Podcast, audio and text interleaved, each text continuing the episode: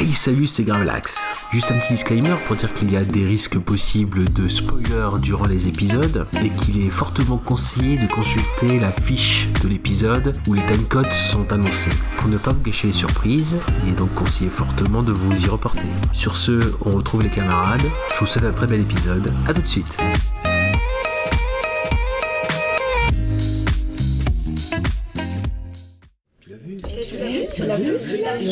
Tu l'as vu Tu l'as vu Et celui-là, tu l'as vu Ouais, tu l'as vu celui-là. Ah, ah mais tu l'as vu Eh, tu l'as vu Tu l'as vu Alors, tu l'as vu Hey, tu l'as vu Et celui-là, tu l'as vu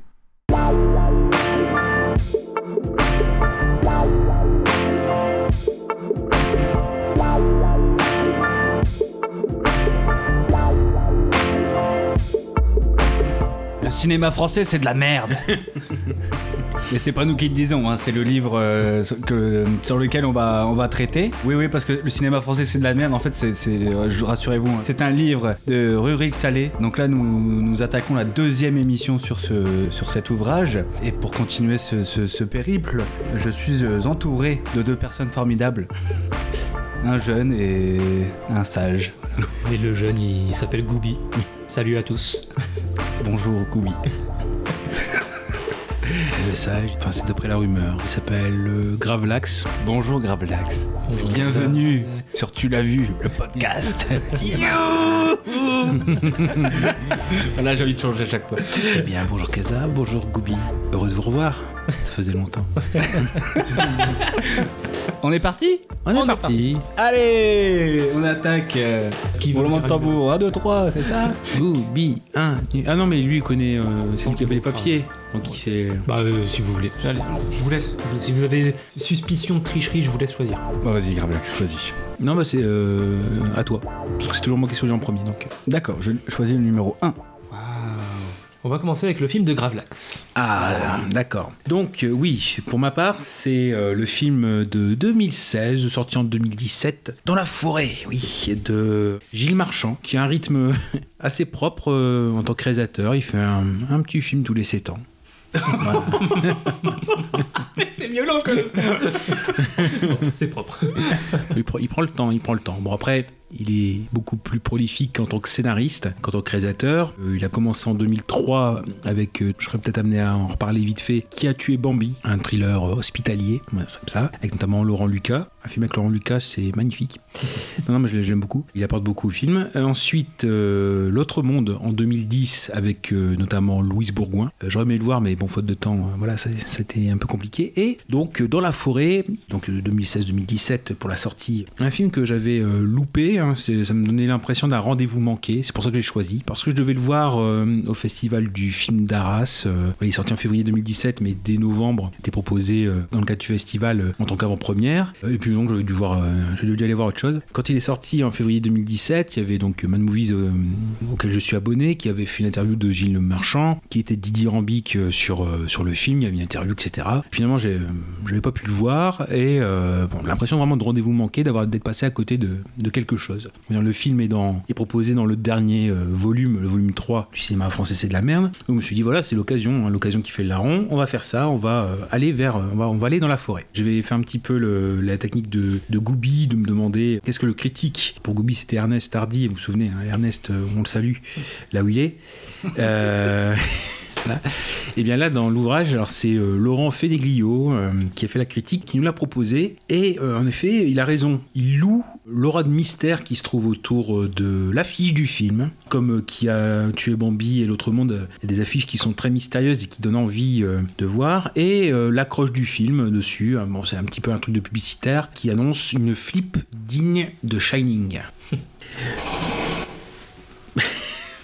On vient ouais, d'entendre voilà, Mi Shining, voilà, le, le frigo, le frigo décède en direct. En effet, il y a un jeu, comment dire, assez, euh, assez fort de mise en place de, de miroirs, couche par couche. Bon, pour parler assez vite du film, avec Jérémy, notamment Jérémy El Kaïm euh, en tant que rôle du père, on a Tom qui est joué par le très bon et très jeune euh, Timothée Van Dorp, c'est vraiment une révélation du film, et son grand frère, donc Benjamin, partent en Suède retrouver leur père pour les vacances d'été, parce qu'en effet, les parents sont divorcés. Face à cet homme qu'ils connaissent très peu, ils arrivent euh, dans une forêt étrange et étrangère, parce que c'est le père qui les emmène là-bas, et la cohabitation voilà, commence à connaître une ambiance bizarre. Voilà, moi, j'ai j'ai fait un, pitch perso, pourquoi pas. Euh, ce qui fait que dans les notes, dans les notes d'intention, on a beaucoup euh, l'idée, avec la forêt, etc., d'avoir l'impression d'être euh, face à un Lynch à la française. Il y a beaucoup de choses dans Twin Peaks, par exemple, qui se passent dans la forêt, la forêt mystérieuse. Bon, après, le problème, c'est quoi? C'est toujours avec le truc Lynch à la française. Le, à la française est assez important, parce que voilà, on peut se dire, bah voilà, le Gilles Marchand, il se dit, dans Twin Peaks, il y a des choses cheloues qui se passent dans la forêt, on peut faire pareil. Et puis en plus, l'avantage, c'est que Lynch, à la fin, il explique rien. Bon, on va faire pareil, euh, rien expliquer. euh, je vais faire pareil. Par contre, rappelez quand même que c'est pas Gilles Marchand, c'est pas un faiseur. Il, a, il y a vraiment un film avec une âme. Il faut rappeler que derrière aussi Gilles Marchand, il y a aussi Dominique Moll. Et quand je dis euh, de, de, de Marchand qui fait un film tous les 7 ans en tant que réalisateur, il est derrière quasiment tous les scénarios, tous les scénarii des films de Dominique Moll. Donc on peut penser à, à Harry, un ami qui vous veut du bien, qui est le plus connu, donc avec déjà Laurent Lucas et euh, Sergi Lopez. Lemming aussi, toujours avec Laurent Lucas, avec euh, André Dussolier, Charlotte Gainsbourg, euh, qui à la limite pourrait servir de recommandation. Voilà, enfin, et puis après d'autres films de Dominique Moll, même Seuls les bêtes, euh, voilà, dont, dont- dont- dont je parlais involontairement avec, Maîtresse, mais que j'ai vu au Festival du film justement. Bah voilà, il y a, quand même des, un, gros travail d'adaptation, l'envie de décrire des univers d'inquiétante étrangeté, on va dire ça comme ça, et ça nous tient en haleine, c'est vrai. Par contre, et je pense que vous serez, serez peut-être d'accord avec ça, le souci c'est que on est en attente constante durant le film, on est envoûté par euh, l'ambiance, on se laisse prendre, etc. Il n'y a pas de problème, on se laisse emporter. Par contre, on aime bien que ça nous mène quelque part. Et c'est vrai que je pense que pour beaucoup, vous avez- enfin, je sais pas, enfin, on en a discuté rapidement en off, mais je pense qu'un des gros problèmes, c'est la fin. Oui. La fin du film qui, euh, c'est une fin, alors c'est même plus une fin ouverte, c'est une fin courant d'air. C'est ce qui est dit. Et c'est vrai que, euh, à force de laisser du mystère, le laisser les, les spectateurs euh, euh, faire par lui-même, là le problème c'est qu'il y a quelques petites choses qui sont dispersées, qui nécessitent peut-être hein, aussi un second visionnage. Le problème c'est que connaissant la fin, c'est pas très engageant. Et je sais pas si c'est un film où on pourra revenir forcément dessus, d'où l'utilité aussi de- d'échanger. Par contre, là où il tient sa promesse, et c'était une note d'attention de Gilles Marchand, c'est de dire les films on sait déjà ce qui va se passer minute 5, on sait déjà comment ça va se dérouler. Moi, je veux faire des films où euh, le spectateur ne sait pas à quoi s'attendre. Et là, pour le coup, je pense que le pari est réussi. Pareil, bah, si, bah, je vais en parler peut-être en parallèle parce que ça sera peut-être pas ma recommandation. Et, j'ai vu pour euh, le podcast euh, bah, un, des DVD qui traînait depuis longtemps, qui est donc le premier film hein, qui, a, qui a tué Bambi, donc qui est un thriller hospitalier. Pareil, il une sorte de, voilà, de disparition de, produits paralysants, des, enfin, du- dans, les stocks de l'hôpital, des patientes où elles ressentent quand même quelque chose de bizarre qui leur est arrivé après l'opération. Puis peu à peu, on a un mystère autour de Laurent Lucas, qui est le euh, docteur Philippe dans, dans le film. Bref, durant tout le métrage, on se demande est-ce que voilà, on navigue un petit peu entre rêve et réalité, le côté un peu réalité distordue. Mais finalement, c'est vrai que même la fin en elle-même, par contre là, le film il fait deux heures quasiment. Tout ça pour ça, bah finalement, on a le même problème avec euh, euh, dans la forêt, où on a beau être très séduit par la forme, par le jeu des acteurs qui est vraiment excellent, et à la limite, on se dit euh, tout ça pour ça. C'est-à-dire que c'est un peu, c'est un peu ça qui, est- problématique. Donc là, peut-être la partie spoiler, on pourra peut-être prolonger un petit peu plus le thème, mais c'est un petit peu ce qui est problématique avec ce film-là, c'est la fin, tout ça pour ça. Ça a l'air d'être un peu facile. C'est-à-dire qu'on botte, le, réalisateur botte en touche. Ouais, bah c'est ça, c'est totalement ça. c'est le seul truc que je reprocherais au film. Sur tout le reste, vraiment, j'ai été dedans. En fait, il fait partie de ces films que j'ai aimé et je sais pas pourquoi, parce que j'ai pas tout pigé en fait. Et que sur la fin, je me dis, euh, je, me suis demandé qu'est-ce que je venais de voir, enfin, qu'est-ce qu'il y avait à comprendre en fait de, cette fin. Donc voilà, j'ai pas tout compris et bizarrement, j'ai quand même aimé, euh, mais je pense que c'est par rapport à tout le reste en fait. Tout ce qui concerne pas la conclusion, c'est vrai que c'est vraiment bon, mais, mais ouais, il y a- ce problème de la fin, je suis d'accord. Justement, j'allais, je, venais enregistrer ce podcast en me demandant si t'avais des, des pistes pour la fin. On y viendra après du coup. Oui, oui. Euh, oui, oui, oui. Oui, c'est pareil. C'est, en fait, c'est une montée euh, en tension constante. Euh, dans ces cas-là, euh, quand t'as un film qui te fait ce genre de, de mise en scène, souvent c'est pour avoir une sorte de climax. Et là, bah, c'est un pétard mouillé. C'est ça. Ou après, on pourrait se dire aussi, bon bah que c'est justement, c'est une surprise. Au lieu de chercher euh, un climax euh, violent, on a quelque chose tout en douceur, mais euh, l'effet n'est pas agréable après, enfin, est frustrant après deux heures. Mm. C'est surtout ça. C'est oui, ok, on pourrait avaler cette cette fin et encore une partie de la fin parce que on a un qui disparaît. Mm.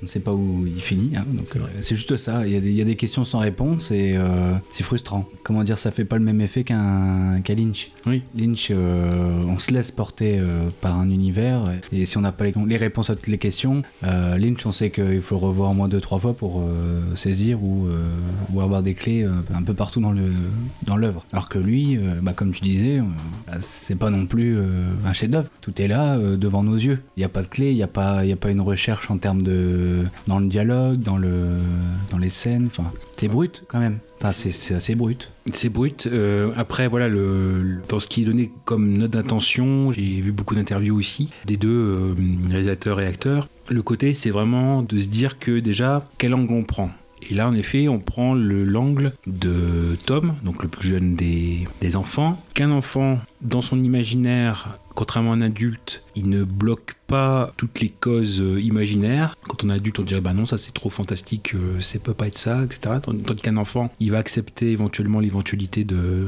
de bêtes, de monstres, etc Le diable. le diable, voilà. Ce qui fait que, à la limite, dans les deux, dans les deux enfants, celui qui pourrait être l'œil du spectateur euh, lambda, c'est Benjamin, c'est l'aîné. Or, c'est rare que Marchand axe ou centre sur son point de vue. On s'intéresse à lui quand il a des discussions avec, euh, avec Tom, le fait qu'il veuille communiquer avec sa mère par le biais de- du portable, etc., que ça passe pas, qu'il n'y a pas de réseau, des choses comme ça. Et finalement, à un moment donné, euh, on perd éventuellement sa trace. Un film lambda, je pense qu'il aurait axé sur la, une fuite de, euh, collée au basque de, Benjamin, par exemple. Donc c'est vrai que le, point de vue du spectateur, le personnage, bah, finalement, soit il est secondaire, soit c'est pas ses réactions directes, c'est quand le personnage de Tom euh, ou du père interagit avec lui que voilà, il y a euh, une possibilité de savoir ce qu'il pense ou, euh, ou de savoir nous où on en est. Tandis que voilà, pour ce qui est de, Tom, c'est beaucoup plus tangent parce que voilà, il a quand même une forme d'intelligence, il a une forme de. bah, c'est ce qu'on voit dans la première scène où il est chez le psy pour enfants. Il fait bien la différence entre une appréhension et un pressentiment, par exemple. Et il y a un côté où, euh, peut-être on, on se rapproche de Shining, il y a une scène comme ça dans la voiture de, où le, père essaye de. Et même sur le bateau, où il essaye de lui faire croire qu'il a un don, de voir des choses que les autres ne, voient pas. Mais euh, voilà, il y a une résistance de, Tom à euh, ce que son père ne soit pas toxique pour lui, qu'il ne rentre pas dans son esprit, qu'il ne se laisse pas manipuler. Donc on a des temps de silence, des choses comme ça, mais en lui-même, Tom sera un enfant tangent où euh, bah, il essaye de savoir si son père dit vrai, en même temps de- d'essayer de le connaître, de faire appel à ses sensations aussi, euh, parce que c'est un endroit aussi qui pour lui est inconnu. Donc il y a beaucoup de, ressentis à avoir, des choses comme ça. Donc on est beaucoup plus sur les sensations, sur euh, l'ambiance. Ce que je peux conseiller, tant que j'y pense, pour le film, c'est qu'il y a un travail sur le son. Lynch, c'est pareil, il y a un gros travail, va dire lui-même, dans, si on prend Twin The Return, euh, pour les autres films, je ne sais pas, enfin je me souviens plus, Euh, mais il est au sound design, euh, Lynch. Et là, il y a un gros travail, moi pour l'avoir écouté au casque, le film, il y a un énorme travail dessus, et si on n'y fait pas gaffe ou si on ne porte pas son attention dessus, on passe à côté aussi d'une des dimensions du film qui est importante. C'est-à-dire qu'on est dans un univers bizarre, décalé, parce que les deux principaux personnages, du moins sur lesquels Marchand porte son attention, c'est des personnages qui sont déjà décalés. Donc il nous emmène avec eux, mais Mais ouais, le, le lien avec Shining, il est, pour moi, il est indiscutable parce que, bon, déjà, comme on l'a dit sur les thèmes qui sont communs, donc le- l'enfant qui a un don, le père euh, qui semble sombrer un peu dans la folie euh, au fil du film, tout ça. Et il y a un truc euh, vraiment tout con, mais pour moi, c'est pas anodin, c'est obligé, c'est même la coupe de cheveux du petit. On dirait vraiment Oui. Danny, et je suis sûr que c'est Oui. volontaire, c'est fait exprès pour. C'est même plus qu'un clin d'œil, je pense que c'est vraiment pour faire un lien avec Shining aussi. Parce que déjà, déjà même de visage, je trouve qu'il ressemble un petit peu à l'acteur Mm. qui jouait euh, Danny dans, dans Shining. Puis oui, bah, faire, lui donner en plus la même coupe de cheveux, alors que en plus de nos jours, bon, c'est plus une coupe de cheveux très répandue, j'ai envie de dire. Donc pour aller jusqu'à lui mettre cette coupe de cheveux à l'ancienne, euh, il y, a- il y a une vraie volonté derrière de faire écho à Shining. Par contre, là, c'est vrai que le- sur le côté référence, Marchand s'en défend en disant oui, il y a des types de films, des influences que j'ai. Je peux les faire redigérer dans le film, mais j'en fais autre chose. Je, je sais pas le clin d'œil gratuit. Je veux faire en fait une variation sur le même thème. C'est-à-dire que voilà, je vais prendre une thématique de Shining, mais je vais pas reprendre une scène précise de, de Shining. Bon, moi, je veux dire, à part le, la scène du don où euh, ouais, on peut faire le lien avec euh, Shining, avec la scène de, dans la chambre froide, ou enfin dans la cuisine où euh, bah, j'ai plus le nom du personnage, mais bon, bref. euh, Dans les toilettes aussi, euh, je pense. Mm. Au début, la scène des toilettes qui me fait penser un petit peu à la scène de salle de bain euh, de, de Shining avec la, Mm.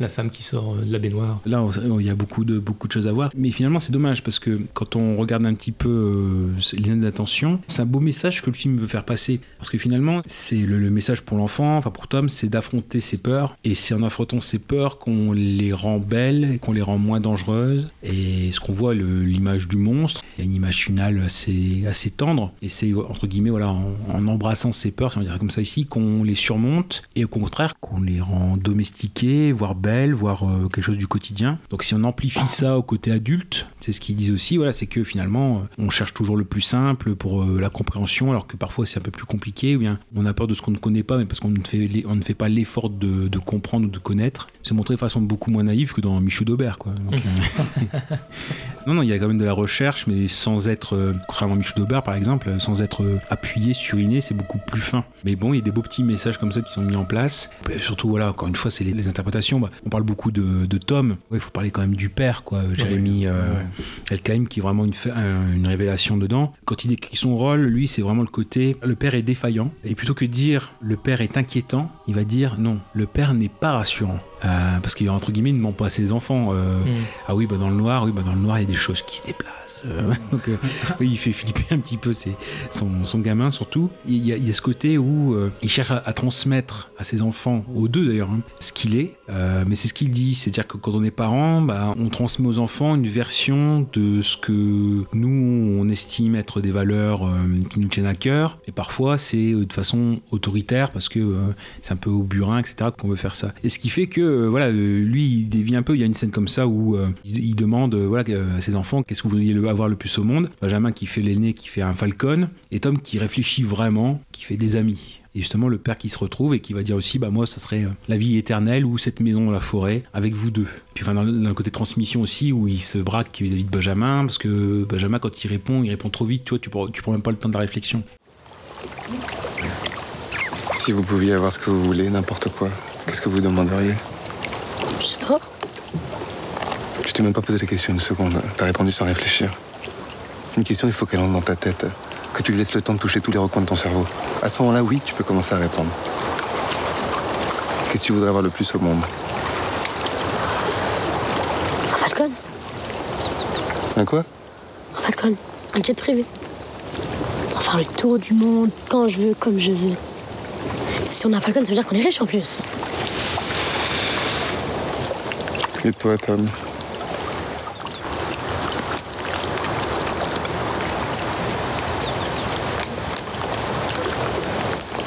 Des amis. Des amis? Oui, T'en as plein des amis. j'en ai pas plein. Pas plein? D'accord, mais t'en as déjà beaucoup. Puis c'est pas compliqué à trouver. Et toi? Qu'est-ce que tu voudrais? Moi? La vie éternelle. Ou alors cette forêt. Oui, cette forêt et cette maison. Et vous deux avec moi. Ici pour toujours. Ça vous dirait pas De quoi D'habiter ici tous les trois ensemble? Dans la maison? Oui. C'est faisable. Ça demande un peu d'organisation, mais c'est faisable. Ben. Merci. Qu'est-ce que ça veut dire, non merci? Bah, c'est bien pour les vacances. D'accord, mais après. Mais? Au milieu de rien. au milieu de rien, d'accord. Et El Kaïm, justement, face à Jérémy El Kaïm, face à, euh, à Timothée Van Dorp, alors qui est beaucoup plus connu maintenant pour des, euh, des doublages dans, Les Indestructibles, euh, on peut tout noter ce qu'il a fait. Euh, 10 ans dans le film, ouais, donc il a, joué, il a joué dans Chocolat avec Omar Sy, Ah ouais. par exemple. Il a fait beaucoup de doublages, donc dans Les Sans un bruit, dans Le Mans 66, dans Miss Peregrine et les enfants particuliers, dans Ready Player One, dans Glace, dans Dora et la cité perdue, et dans Les Indestructibles 2, il a fait Flèche. Ah Voilà, donc il y a quand même voilà, bon, une sacrée. alors, euh, pour après, pour ce qu'il veut faire, il sait pas trop s'il veut continuer dans le cinéma. S'il continue, c'est pour réaliser des films. On parle bien du plus petit là. celui Oui, c'est ça, c'est ça. C'est vrai qu'il m'a impressionné aussi. Ouais. Ou sinon, il veut être dans la- l'ingénierie robotique euh, au MIT ou à la Silicon Valley. C'est radicalement différent. Ouais, C'est tellement différent. oui, c'est ce côté aussi, voilà, où il y a euh, un film quand même qui a euh, des vrais moments de poésie aussi. C'est c'est plutôt réussi, mais ça revient euh, à une idée. D'ailleurs, je, je vous pose la question, comme vous aimez bien les mini débats. euh, c'est vrai, si parfois il y a des films très moyens, mais comme il y a une fin superbe, ça la sauve. Ça, ça- enfin, ça sauve ces films. Est-ce que là, on a un film qui se déroule bien quasiment tout le temps, euh, enfin voilà, qui nous emmène dans son monde et avec une fin euh, très, très, très, très, très ouverte. Donc, euh, ce qu'on appelle les fins courants d'air. Est-ce que pour vous, voilà, ça, ça gâche le film complètement euh, Non, moi pas complètement. Euh, Dans l'ensemble, je suis quand même capable de dire que j'ai beaucoup aimé le film. Après, bon, c'est sûr que euh, ça gâche quelque chose quand même. Je- maintenant, je sais qu'à chaque fois que je vais penser à ce film, je vais quand même me dire, c'est dommage. Il aurait pu être euh, presque parfait. Mm. Donc euh, bon, il y a quand même ce côté-là, dommage, mais euh, non, ça vient pas tout foutre en l'air non plus. Euh, dans l'ensemble, je l'ai quand même plutôt bien aimé et, et j'arrive à garder quand même les, les- les souvenirs de, de toute l'heure et demie qui est vraiment bonne. Je suis d'a- ouais, je suis d'accord avec toi, euh, Goubi. Il y a juste un problème. C'est par exemple, quand t'aimes un film, quand il est bon, souvent t'as envie de le revoir. Est-ce que t'es capable de revoir ce film-là? En sachant que tu vas réattendre. Enfin, tu vas, pas, je vais dire pas attendre, mais tu vas devoir encore regarder ce film pendant deux heures en sachant très bien que la fin va te décevoir. Ouais, alors pas tout de suite, hein, forcément, je vais laisser un petit temps, mais Mm. je pense que je le reverrai parce que, tu vois, c'est une fin qui m'a qui m'a laissé sur ma faim, hein, lol. En fait, en fait, c'est surtout, ça m'a laissé sur ma faim parce que c'est une fin que j'ai pas compris. Et je pense que c'est ça qui change les choses. Si c'est une fin que j'ai compris et qui m'a déçu, là, je pense que je reverrai pas le film à cause de ça. Là, le fait que ce soit une fin que j'ai pas compris, bon, tu vois, ça m'a quand même déçu, mais je me dis, qu'en le voyant une deuxième fois, peut-être que je pourrais la comprendre, et là, j'ai peut-être aimé, tu vois. Ou après, t'as- quand t'as des points positifs plus importants que même un gros point négatif, coup, ça, ça, t'as quand même une sorte de, de- d'équilibre plus positif que négatif. quoi. Mm. Enfin, moi, en tout cas, dans les points positifs, euh, moi, c'est sûr, là, comme ça, euh, je sais qu'avec le temps, je retiendrai surtout la, la- la prestation de, de de- du, du jeune acteur. Mm. J'ai jamais vu un enfant jouer Ah. aussi bien. Des deux, moi, parce que ouais, je dis le, le petit euh, Tom, il m'a, impressionné, mais même Jérémy El Kaïm, je l'avais jamais vu avant, et franchement, euh, Ah, le- trouvé le père bon, ouais, ouais. Ouais. Ah oui, c'est oui, j'ai déjà vu dans. Il joue souvent avec euh, comment la réalisatrice. Ah, euh, non, Zélie. Oui. Mm. Elle a déjà vu dans un. Oui, son parent. euh, La, la- la guerre est déclarée. La guerre est déclarée. ouais, j'avais déjà vu dedans et j'avais bien aimé. Bah, moi, en tout cas, je connaissais pas. enfin, je mais dans ce registre-là, euh, jamais vu. Mais euh, Je connaissais que deux noms, mais ouais, du coup, euh, agréablement surpris parce que ouais, il est, il dégage quelque chose euh, fort quand même. C'est- Pourtant, il est pas hyper expressif, donc c'est volontaire, hein, mais pas très expressif, mais il arrive à dégager quelque chose de, enfin, comme disait Gravelax tout à l'heure, de peut-être pas d'inquiétant, mais de- en tout cas pas rassurant. Bah là, c'est c'est totalement ça. et, euh, Mm. en, en jeune enfant comme ça, euh, Mais ouais, ouais, le petit, ouais, c'est incroyable, incroyable. Moi qui, qui suis le premier à, à dire régulièrement que c'est dur de trouver des enfants qui jouent bien, bon bah là, euh, là pour le coup, euh, Ouais. très très bon celui-là. Quand, euh, quand on les entend en interview avec euh, enfin, El Kaïm, tout ça, ils disent qu'en effet, même Marchand, le réalisateur, il dit voilà, on a, bon, forcément, on a casté beaucoup d'enfants, et certains étaient géniaux, mais pas longtemps. Ouais. Tandis que euh, Timothée Von Dorp, lui, ce qu'il dit, voilà, il a, il a pris son personnage au premier degré, sans jugement. Et même ce qu'il dit, il dit, euh, il y a beaucoup de silence ou de temps pris lors des scènes euh, là, mais comme ça, on pouvait croire que c'était, il avait oublié son texte, etc. Mais en fait, pas du tout. C'est que, comme je vous dis, il prend des temps pour, à chaque fois que le père lui parle, d'analyser ce que le père vient de lui dire pour ne pas qu'il rentre dans son esprit. Et donc, les silences qu'il fait, c'est des séances réfléchies, euh, c'est pas gratuit, c'est c'est très, très réfléchi. Bon, sur, sur le film en lui-même, alors ce que je peux lui reprocher peut-être, c'est ce côté-là où euh, c'est une petite production. C'est justement c'est Al-Kaïm et Donzelli qui commençaient à voir leur société de production, qui ont été voir Dominique Moll et hum, Marchand pour dire bah votre script qui nous intéresse, on voudrait, on voudrait le produire. Et finalement, les petits projets, c'est aussi les projets qui peuvent être les plus radicaux. Alors certes, voilà, il va être radical par la fin, mais par exemple, on pouvait, s'attendre à une fin plus peut-être plus violente, plus trash, enfin, sans concession. Et là, justement, ça, c'est qu'il a, il a les moyens de, de par son budget modeste, d'être euh, radical et il ne l'est pas à la fin. C'est plus ça où, où il est trop, parce qu'il est trop, trop ouvert. Non, après, voilà, c'est ce qu'ils ont voulu faire. C'est un film donc avec une véritable ambiance, ça, on peut pas lui reprocher. Il y a beaucoup de malaise, euh, l'oppression, l'inconnu. Et un film, c'est ce que j'ai marqué, un film euh, voilà, dont on ne sait pas où il nous mène, comme Qui a tué Bambi par exemple, c'est le cas. Et la Suède, c'est un pays paradoxal. Voilà, ici, un pays qui peut être rassurant, mais à la fois inquiétant. Ce qu'ils disent. Ils disent euh, les forêts, elles sont très grandes, c'est plat, et on peut y marcher en ligne droite de façon très très longue sans, sans croiser personne. un côté où on glisse du côté euh, na- naturel ou surnaturel de façon très glissée, douce, et puis euh, des fois on revient, euh, est-ce qu'on a vu, est-ce que c'est réel, etc. Et c'est plutôt bien vu. Et aussi, c'est ce qui déstabilise peut-être les personnes, c'est que le film il n'a pas de case. C'est-à-dire que un film peut-être plus accessible ou plus connu durant l'épisode, qui passe aussi par différentes variations sur le même genre, et euh, on démarre dans le drame social et on finit dans le côté un peu plus fantastique. Ou voilà, bon, ça, ça, ça sera pour plus tard. Et aussi, c'est bizarre, hein, c'est ce que c'est ce que va dire euh, Gilles Marchand un peu comme excuse, mais bon, c'est un film qui va plus sur les sensations que sur les explications. Le climat prévaut sur le côté explicatif. Ah oui, d'accord. Bon, euh, je veux bien. Encore une fois, comme je l'ai dit, un enfant, ça ferme pas toutes les portes, même les plus irrationnelles. Et le père, en effet, bah, ce qu'on a dit pour euh, Al-Qaïm, il ne l'a pas interprété comme un fou. Il cherche pas forcément à faire du mal. C'est ce qu'on voit ici. Euh, il essaye même de leur faire vivre une belle aventure, mais il a tellement de démons intérieurs que ça, dévie. Donc sinon, bah, pour la partie peut-être, je sais pas, je la partie spoiler, juste dire qu'on retrouve, hein, il nous fait un petit speech, parce que c'est juste pour le raccorder à Turkish Delight, il nous fait un petit speech sur l'importance des, des vers de terre qui peuvent dominer le monde, hein, si- s'ils veulent. Donc c'est pour faire un petit, un petit coucou à Apollo. Tiens, j'ai une question. Est-ce que vous connaissez l'espèce animale qui, si on additionne tous les individus de cette espèce, pèse plus lourd que tous les autres animaux réunis? Euh, les baleines? Non. Une baleine, c'est très lourd, mais il n'y en a pas beaucoup. C'est pas la baleine. Et puis, c'est un animal terrestre. Je sais. Les hommes. C'est bien essayé, mais non. C'est pas les hommes, non. Tu dirais quoi, Tom? Les éléphants. Non plus. Vous pouvez additionner tous les êtres humains, tous les éléphants, toutes les baleines, les poules, les chats, les chiens, les singes, tous les mammifères, et vous êtes encore loin du compte. Hmm, les vaches. Non plus. C'est un animal qu'on voit pas souvent. Vous savez pas? Non, c'est quoi? Les vers de terre. 80% de la biomasse animale. 80%. Les 20 autres pourcents, c'est tout le reste. Vous, moi, les baleines, les fourmis, tous les mammifères, tous les oiseaux, tout. Il y en a 2 millions par hectare. En 20 ans, toute la terre d'un champ passe par leurs intestins.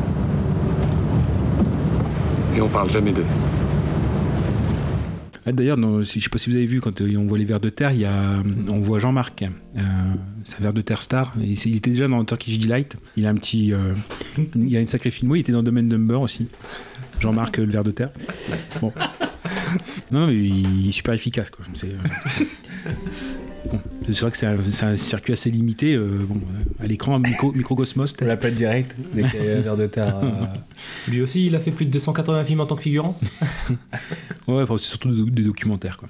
Pour finir sur ça, c'est vrai qu'on passe du côté thématique au côté technique, au côté anecdote. Il y a un autre, enfin, un, un des thèmes centrales, et je pense que c'est une des clés d'explication. C'est pour ça que j'y viens aussi tard. C'est pour euh, éviter de justement la, être dans la partie spoiler éventuellement. C'est qu'une des thématiques du, même si je l'ai évoqué rapidement, la thématique du film, c'est la transmission. Et bah là, par exemple, il y a la transmission d'un don éventuel. Dans une des scènes, c'est ce qu'il lui dit Tu as un don, Tom. Tu sais que tu es différent. Je sais que tu ne dors pas, tu es comme moi. Tu sens des choses, des choses qui ne sont pas tout à fait normales. Tu arrives à deviner les choses. Et puis, bien sûr, dans le noir, les choses se cachent. Des choses qu'on ne comprend pas, qu'on ne veut pas connaître. C'est pour ça qu'on a peur. Il faut que tu revoies le diable et que tu lui parles. Ouais, des choses comme ça.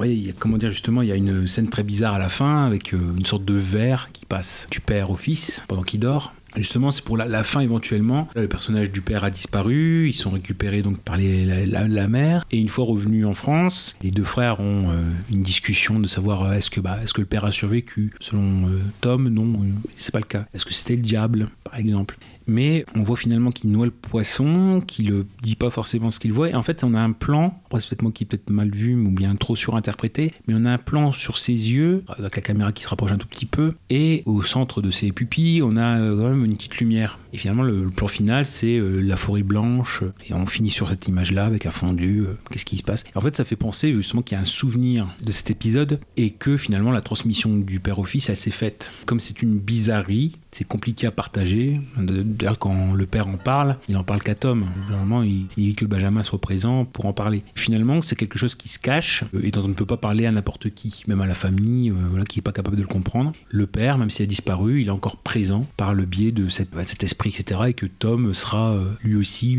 absorbé par des, des démons qu'il va peut-être surmonter ou pas. mais ça, c'est, une fois qu'il sera sorti de l'e- de l'enfance, on verra s'il garde ses, ses traces, on va dire des traumas, mais des, des traces de, cet été, de cette euh, période-là. Voilà, si on cherche un tout petit peu, il y a ça comme piste possible. Il y a quand même une transmission qui se fait, parce que comme c'est un thème important, je pense qu'il y a cette partie-là, alors ça peut être quelque chose de positif, dans le sens où il a affronté ses peurs, il a affronté le monstre, euh, il l'a étreint, il l'a enlacé, et euh, finalement le monstre est devenu non effrayant, il est devenu limite beau, gentil, tout ce qu'on veut. Après ça peut être aussi quelque chose où la malédiction du père, enfin le, fait qu'il ne dorme pas, ou que le père se retrouve dans Tom, Tom peut-être sera amené à répéter le schéma paternel en ayant lui aussi ses propres démons, dont il ne veut pas parler à son frère par exemple. Bah, C'était une des pistes possibles. Voilà. Ça se tient. Oui, c'est, on aime bien quand même avoir des explications, donc euh, on est obligé de les fabriquer tout seul. Après, moi, il y a quelque chose qui me fait euh, écho à chaque fois, c'est quand le grand frère lui dit, oui, euh, qu'il veut faire une blague à son petit frère en disant, Mm. ouais, euh, bah, papa, c'est le diable en fait. Euh, notre père, c'est pas vraiment notre père, c'est quelqu'un qui est dans la peau de, de, de notre père, mais c'est pas vraiment lui, quoi, c'est le diable. Donc, c'est pour ça, moi, je voyais plutôt le genre le diable comme une, une personnification du père, et que c'est plus un symbole qu'autre chose. Donc, à la fin, quand il lui dit, parle-lui au diable, donc c'est un secret, admettons, donc, il- ouais, comme tu dis, il partage un secret, et à ce moment-là, bon, bah, le gamin, quand il revient euh, à un endroit, à mon avis, c'est le père qui le dépose à l'endroit, tu vois, et qui revient chez lui dans son, dans son chalet, puis c'est tout. Enfin, qu'il y a un truc comme ça. C'est un aspect qui faisait peur à, à Tom, et euh, Ouais, ouais. une fois qu'il s'est calmé, euh, enfin, je sais pas. C'est possible. Dans tous les cas, c'est chelou. C'est ce que le réalisateur veut. Oui, oui. Euh, limite, il voudrait même pas qu'on ait de réponse. Mais le truc, par exemple quand t'as Christopher Nolan qui met un petit mystère à la fin. tu vois, ça va, parce que bon, en tous les cas, t'as une fin au film. Ouais, ouais. C'est juste qu'il te met un mystère après. Et là, tu peux te poser une question par rapport à ce que t'as vu de la fin, enfin, de cette fin-là. Et euh, il te pose un point d'interrogation à la fin pour dire, bon, quelle fin euh, tu préférerais limite. Alors que là, euh, la fin, bah, c'est le point d'interrogation. Donc c'est ça qui est embêtant. Bah oui, mais après, c'est toujours pareil. Si elle, j'en parle des fois avec, quand c'est possible. J'en avais parlé par exemple avec L'homme qui voulait savoir et le remake américain L'a disparu, qui lui, par contre, ont annihilé dans la dernière partie tout l'intérêt du film ou l'originalité du film original. Là, dans ce qui est comparé, par exemple, il y a un. Alors, je sais pas si c'est entre le téléfilm ou, le film. Euh, il y a un film américain qui est sorti quasiment en même temps, Escapade fatale ou quelque chose comme ça. Où là, par contre, on est clairement du côté du thriller et euh, certes, de l'action, mais c'est quelque chose de très banal finalement. Quand on met dans la forêt en parallèle, euh, c'est vrai que tout ce qui est originalité ou ambiance spécifique au film, ça y est plus. Même si on part sur un même, pitch de départ, c'est complètement différent. Donc juste vite fait, si, on parle des références qui sont dites, je veux pas toutes les dire, mais on a la nuit du chasseur de Charles Lawton, donc forcément le père ou le, le poursuivant. Shining, je l'ai dit, euh, voilà la folie, du père et puis cette histoire de don. Le retour de, c'est Andrei euh, Zakitsev, je l'avais, j'avais vu ce film-là. On a, on a en fait deux frères, deux jeunes frères qui euh, partent en voyage avec euh, un père qu'ils n'ont pas connu, et le père qui revient et ils savent pas à qui ils ont affaire. Bon, délivrance, d'accord, on voit un petit peu le côté survie, même si encore une fois ce côté-là est pas forcément évoqué. Et bah, sixième sens de Shyamalan. Oui, oui. Ouais. Et après, forcément, Lynch et Miyazaki, voilà, qui sont convoqués. Ce qui fait que, encore une fois, ce sont des références, mais il n'y a pas de clin d'œil très appuyé. Si on prend Shining, c'est ça? Forcément, Lynch, mais euh, Marchand est un, est un fan avéré de, de Lynch, donc il n'y a pas trop de soucis là-dessus. Voilà, après, ça fait Lynch à la française, c'est ce que je dis. Pas de truc. Euh, on peut passer euh, à la scène préférée, si vous voulez. Bah, oui. Bah, c'est ton film, vas-y, commence. J'aime bien les côtés, le côté un peu féerique. Oh non, je, je vais dire une blague. J'aime bien, c'est quand il y a les seuls personnages que croise le trio. La forêt, c'est les campeurs. Justement, Benjamin, qui est l'aîné, euh, comprend pas l'anglais. Benjamin arrive la nuit, la tombée de la nuit près de la tente. Euh, dans les campeurs, il y a un couple qui sont en train de faire euh, des choses intimes. Justement, le troisième campeur qui revient vers la tente pense que Benjamin est en train de mater et que euh, dans, dans- dans l'anglais, en anglais, va de façon très, les campeurs pensent qu'il veut se faire la fille. il veut se faire la femme. Ouais, donc il y a cette, cette compréhension. Bon, on va dire, c'est pas euh, c'est le truc, truc rigolo, quoi. C'est pas, il y a quand même un petit peu d'humour dans, dans le film, Mhm. de façon volontaire. Bon, la mienne, c'est, je l'ai déjà cité, mentionné tout à l'heure, mais c'est la scène des toilettes au début. C'est la, la première fois qu'on voit ce que, bah, ce que Tom va appeler le diable, ce qu'il Mhm. pense être le diable. Je pense que c'est la scène que j'ai préférée parce que c'est la première où ça commence à prendre une dimension un peu fantastique. Mhm. Puis elle est pas rassurante cette scène. Que ça dure pas longtemps pourtant, c'est juste 30 secondes, mais il y en a assez pour euh, donner déjà un petit côté malsain euh, au bout de 15 minutes de film. Mhm. Celle-là, la scène des toilettes. Moi, c'est la, scène sur la barque bah, vers la fin du film, mais au moment où, euh, précisément, où le père est euh, dos à lui. On a juste le plan sur le- l'enfant, sur le petit enfant, et là, on voit, c'est juste, du coup, il n'y a, pas- y a pas de parole, hein, c'est juste un. euh, Il n'y a pas de dialogue, il n'y a rien du tout. On a juste le plan sur le petit et, et ses regards. Et c'est là qu'on se rend compte du talent du, du petit, parce que il ne dit rien, Mhm. mais rien qu'avec son regard, il dégage tellement de choses, et c'est juste, à chaque fois, c'est incroyable. À mon avis, c'est un petit génie. hein. Mhm. Mais euh, c'est fou, et c'est là où je me suis dit, mais waouh, Ça, c'est quand on arrive. euh, époustouflé. Euh, En général, on dit d'acteurs comme euh, Tom Hardy que ouais, il est incroyable parce qu'il fait tout passer par le regard. Et, Ouais. Kylian Murphy, pareil, on dit ouais, ils ont quelque chose, ils ont même pas besoin de parler juste par le regard. Voilà, c'est des acteurs fantastiques. Puis lui, il a 10 ans, il arrive à le faire aussi. Ouais. Et là, c'est incroyable. Parce que les deux dos, il n'y a même pas de communication euh, visuelle avec l'autre personnage en face. Non, non, il y a Mm. juste lui à l'écran, Mm. juste avec des regards. euh. Donc, euh, c'est ça qui va me rester du film. Et puis là, ouais, une scène comme ça de vers la fin de, de fuite en avant où euh, ils sont entre lac, terre, où euh, El Kaïm est obligé de tenir la barque. D'ailleurs, au, dé- au départ, ils, voilà, ils, lui ont dit, enfin, ils lui ont donné une barque plus légère. Non, non, non, je veux le faire avec la vraie, etc. Bon, il au bout de deux prises, il a dit bon, je, on va prendre la légère quand même. Ouais. Et oui, c'est une sorte de fuite en avant où on passe voilà, d'un lac, euh, terre, à un nouveau lac, la terre, où il rame et rame, etc. Non, mais c'est très, très physique et on ne sait pas justement où ça va nous mener. Et surtout que c'est ça, c'est-à-dire que quand on surveille un tout petit peu le temps, on se dit, ah bah tiens, il reste plus grand-chose, il faudrait, peut-être que ça, ça se conclue. Et bon, voilà, on est un peu de ce côté-là, mais c'est vrai que c'est euh, voilà, la fuite en avant du personnage, des personnages, avec euh, aussi une inconnue, savoir est-ce que. Parce qu'à un moment donné, il part, il part à la recherche de Benjamin qui s'est enfui, quand il revient, on ne sait pas s'il a réglé son, son compte ou. Cet inconnu-là. C'est différent, ça c'est clair. Pour du cinéma français, c'est différent. À dire aussi, oui, c'est pas, enfin, d'après ce qui est marqué, ça c'est juste au niveau des chiffres. C'est, il a pas fait des masses d'entrées. Je crois qu'il a fait moins de 50 000 entrées. Donc, euh, pareil, si on peut remettre en avant quand même, ce serait, ouais, serait dommage de passer à côté quand même, au moins de, vous faire votre avis. Alors, je vais faire deux, deux une, rigolote euh, et puis une euh, voilà, plus sérieuse. Alors, si on est dans l'esprit forêt, euh, je peux proposer Forest Warrior, l'esprit de la forêt, un film d'Aaron Norris avec son frère Chuck. Ah, je crois que je connais. Voilà, oui. vu des images. Et là, c'est vraiment un film, euh, un film assez, assez génial. C'est-à-dire que voilà, là, Chuck Norris, il devient, il devient un surhumain. Quoi. Donc, euh, vite fait, si on fait le, le résumé, c'est voilà, alors que l'Amérique n'est plus qu'une contrée sauvage où la nature régnait en maître, vivait un guerrier de race blanche, McKenna. Un homme habité par l'esprit des montagnes. En lui, le loup, l'ours et l'aigle cohabitent dans l'harmonie. Une légende de plus? Non, des siècles plus tard, McKenna réapparaît comme par miracle. Sa mission, empêcher la destruction de la forêt qu'un industriel sans scrupules s'apprête à raser. Et en effet, ça, c'est Chuck Norris qui devient tout. Il devient un ours. ah ouais, c'est pour, euh, pour buter, etc. Enfin, pour, euh, Ouais, ouais, j'en ai vu quelques images, Non. ça a l'air de valoir le détour. hein. bah, c'est la, la reco euh, Cash Converters parce que je, je crois que je l'ai eu dans le bac à voilà, 6 DVD, euh, 3 euros. Bon, je l'ai, euh, donc oui, pourquoi pas. Et c'est bon, et c'est estampillé Nanarland, donc euh, il y a quand même un petit intérêt euh, nanar à, à le voir. Après Side Tax. Après Top Dog. Chuck Norris est de retour dans un grand film d'aventure. Le guerrier de la forêt. C'est une contrée à la fois belle et sauvage, où la nature a conservé tous ses droits. Il y a un million de mètres cubes de bois là-haut et je veux tout. Nous te demandons de la conserver aussi pure qu'au premier jour, car nous lui sommes liés pour toujours. car nous lui sommes liés pour toujours.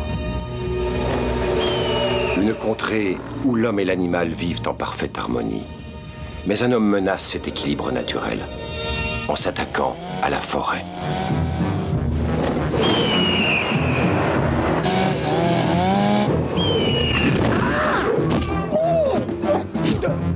Les habitants de la forêt ont décidé de réagir et de s'allier pour résister. Voyez-vous, si je n'arrive pas à vous faire changer d'avis, je n'ai pas le choix.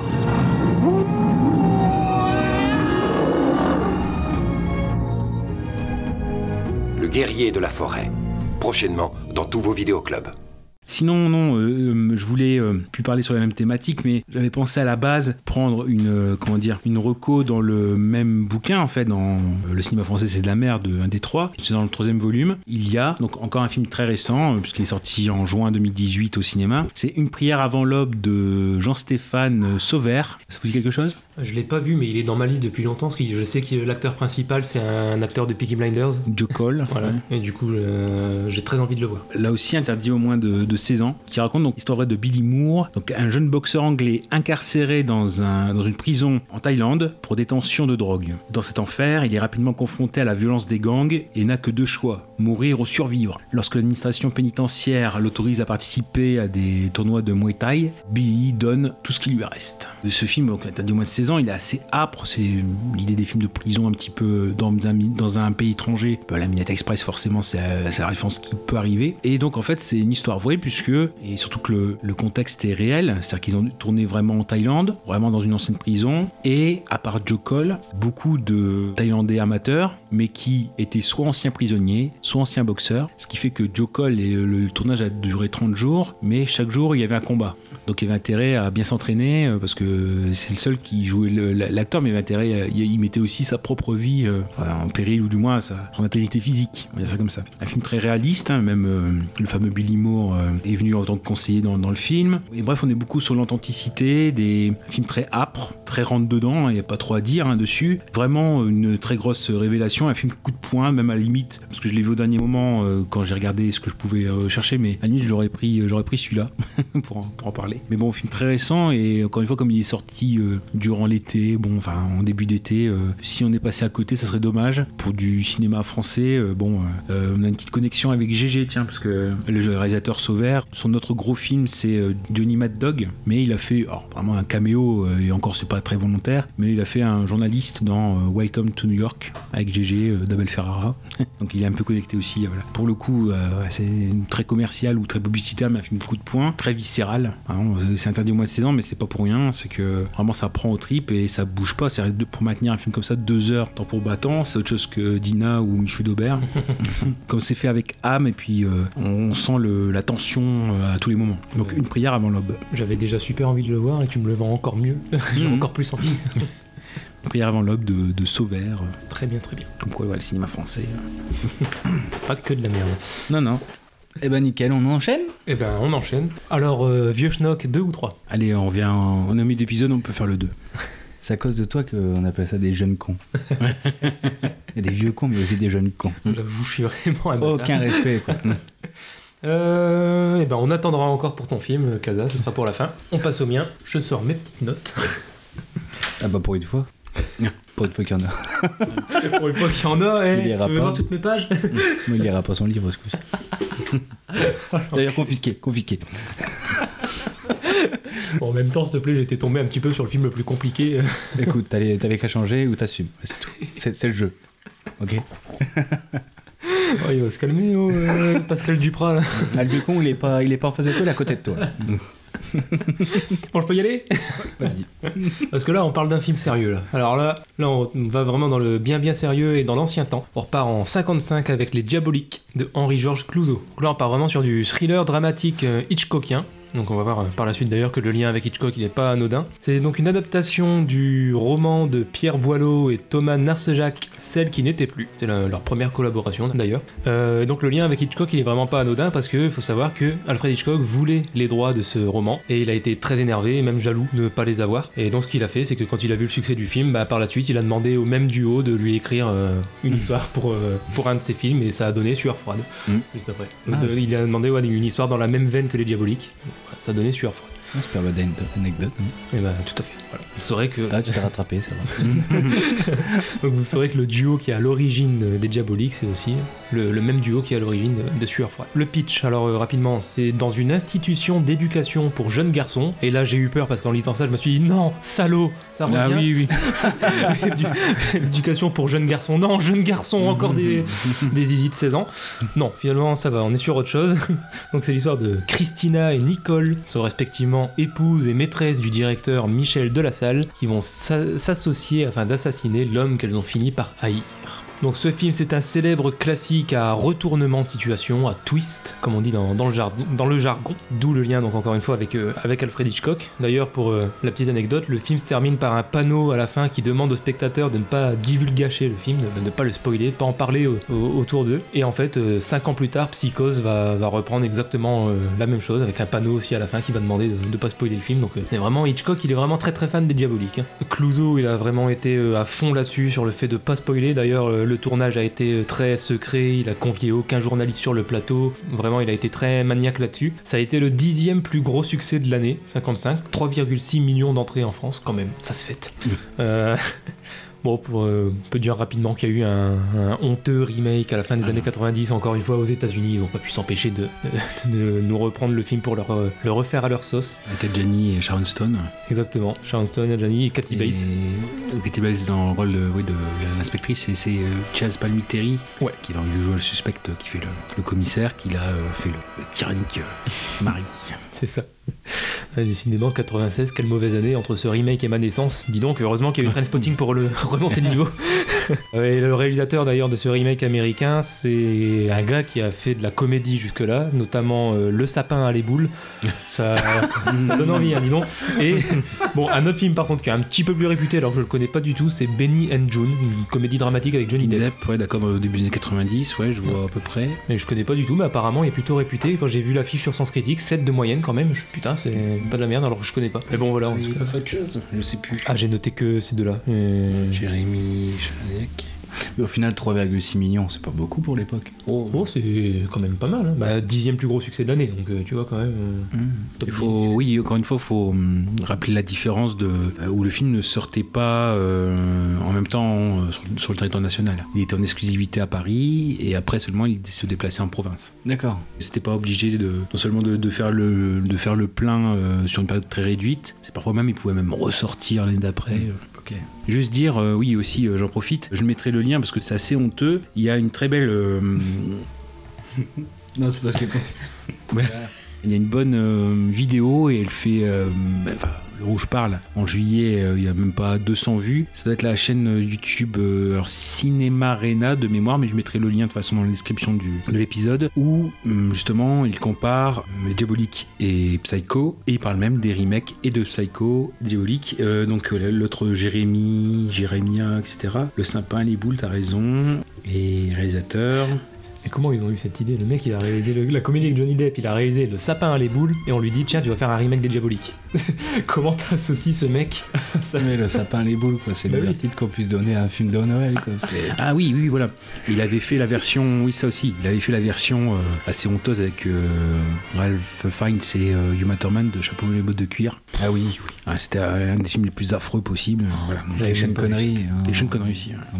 Waouh, bah vraiment, euh, donc, associer un remake des Diaboliques à ce mec, c'était osé. Bon, bah, on a vu ce que ça a donné. Enfin, non, j'ai pas vu d'ailleurs, mais j'ai pas, pas envie de voir. Euh, oui, enfin bon, faudra peut-être en parler dans la partie spoiler éventuellement. C'est pareil, ça enlève toute originalité à la fin. Bon, on y reviendra peut-être dans la Ouais, partie spoiler. Tu, tu nous éclairas, parce que moi, autant j'ai pris des notes par rapport au roman, donc ça, je vais en parler après. Le, Oui. La différence entre le roman et le film de Clouseau. Par contre, c'est vrai que sur le remake, j'ai pas, je suis pas allé plus loin. Alors, sinon, pour en revenir à la version française, du coup, de, de Clouseau qui nous intéresse euh, pour l'instant. Euh, donc, c'est un film avec Simone Signoret, précisé, avec également Vera Clouseau, qui donc était la compagne d'Henri-Georges Clouseau, qu'il avait rencontré 8 ans auparavant sur le tournage de Quai des Orfèvres. Également avec Paul Meurice, qui a l'habitude de jouer d'ailleurs avec euh, Simone Signoret. Il avait déjà joué avec elle dans Macadam en 46. Euh, il l'a retrouvé plus tard dans l'Armée des Ombres de Melville en 69.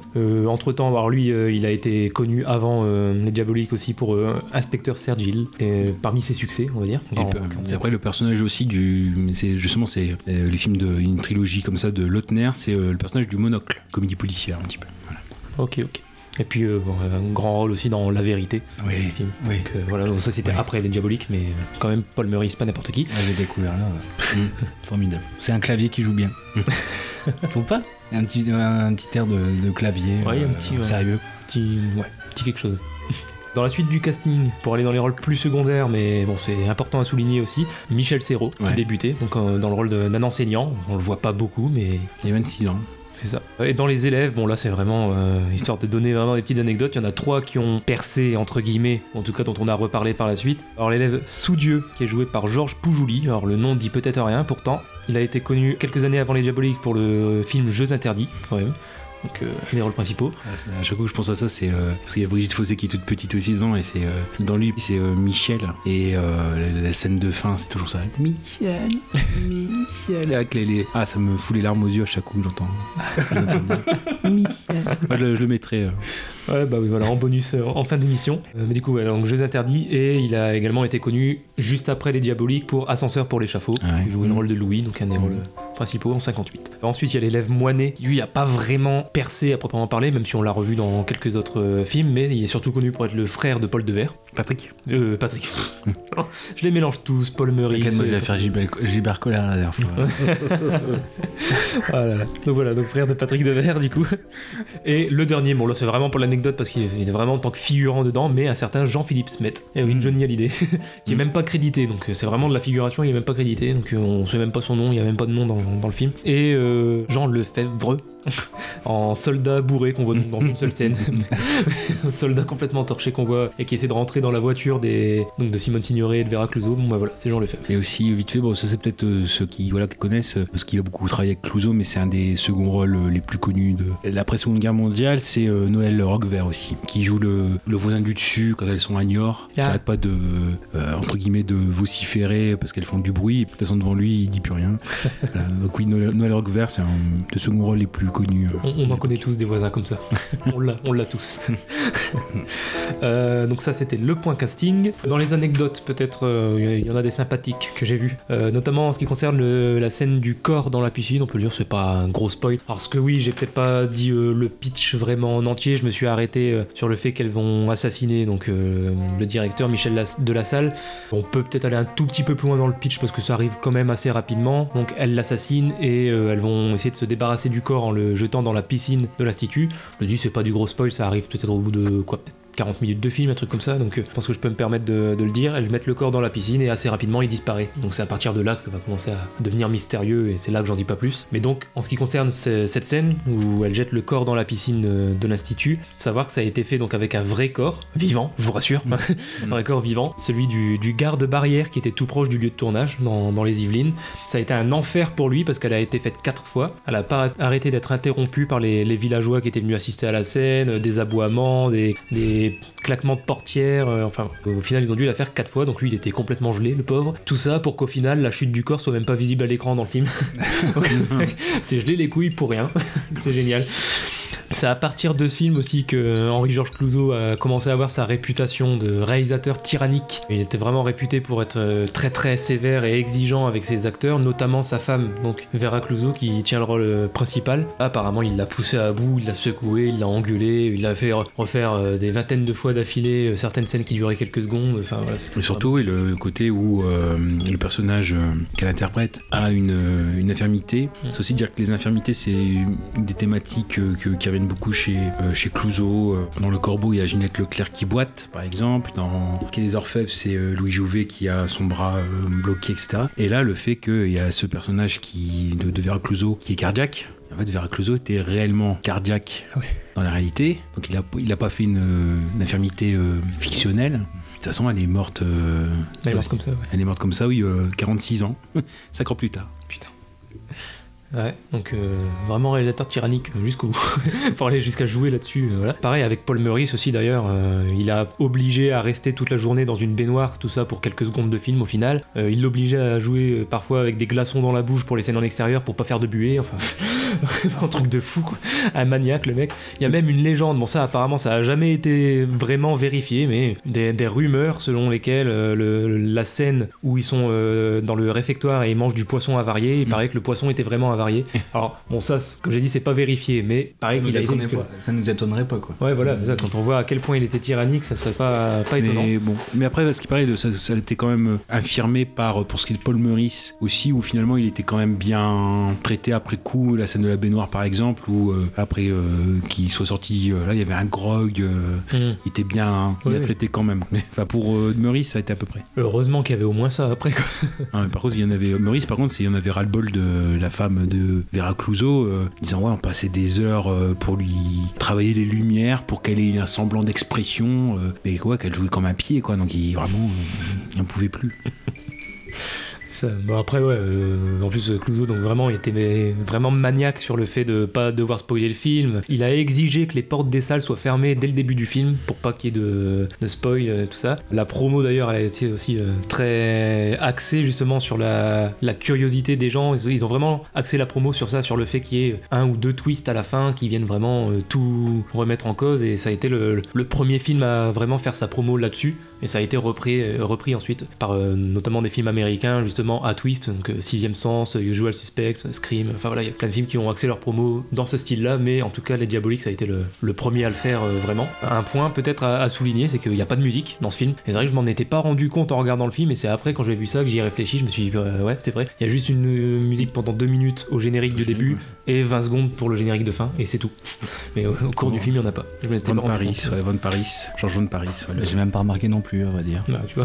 Ouais, c'est ça, c'est qu'il n'y a pas, justement, tout le, tout le côté terreur, etc., n'est pas euh, est créé euh, non artificiellement par des, de la musique, voilà. Donc ça, C'est vraiment sur la, Mhm. la réalisation pure et dure et l'ambiance des scènes. Alors après, il faudrait entrer dans la partie spoiler pour en dire un peu plus. Je sais pas si je le fais tout de suite. Est-ce qu'on prévient les gens et puis euh, on y va? Parce, que, parce que là, du coup, je- les dernières, euh, dernières choses que j'ai, c'est vraiment par rapport au roman. Mais du coup, si je parle de ça, je spoil à la fois le film et le roman. Mhm. Du coup, si je veux parler des différences par rapport au roman, je suis obligé de dire ce qui se passe dans le film. Donc, euh, Attention, spoiler voilà, de toute façon, on prévient en début d'émission, mais là, pour ce qui est des diaboliques, c'est maintenant. Donc, si vous n'avez pas vu le film et qui vous intéresse, ou si vous voulez lire le roman et qui vous intéresse, ou les deux à la fois d'ailleurs, et ben, faut partir. Mais je sais pas, est-ce que tu veux que je dise quelques petites choses avant, Avant, la bah, partie spoiler euh, ou- Ouais, si t'as des trucs qui spoilent pas, vas-y. Bah, qui spoil pas. En fait, c'est. euh, je mettrai le lien parce que à chaque coup qu'il parle, etc., il a, il y a des angles très, très sympathiques. C'est euh, Jean-Baptiste Toré, euh, vous connaissez ma passion pour lui. Et il a. euh, Alors, c'est pas sur YouTube, c'est sur Dailymotion où il a donné. euh, Enfin, il y a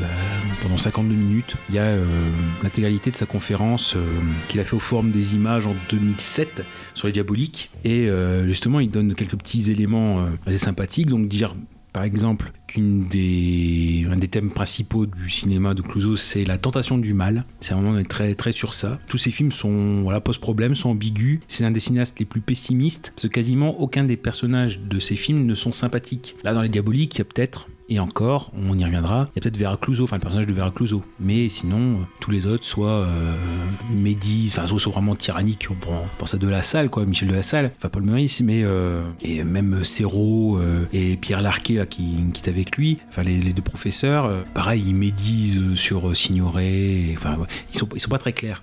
À la limite, le concierge peut-être, il fait pas trop de mal, lui, mais il faudra quoi que encore. Ouais, c'est oui, mais c'est les personnages pri- principaux, enfin, ou du moins qui interviennent, etc. Il n'y a, pas- il y a pas beaucoup de, de ce côté-là. Donc le parallèle avec- Hitchcock, ça on, on l'a dit, hein, c'est-à-dire que bon, Psychose viendra euh, 4-5 ans après, qui a le, la similitude, puisqu'on en a parlé, du meurtre de Meurice, qui est dans un- une salle de bain.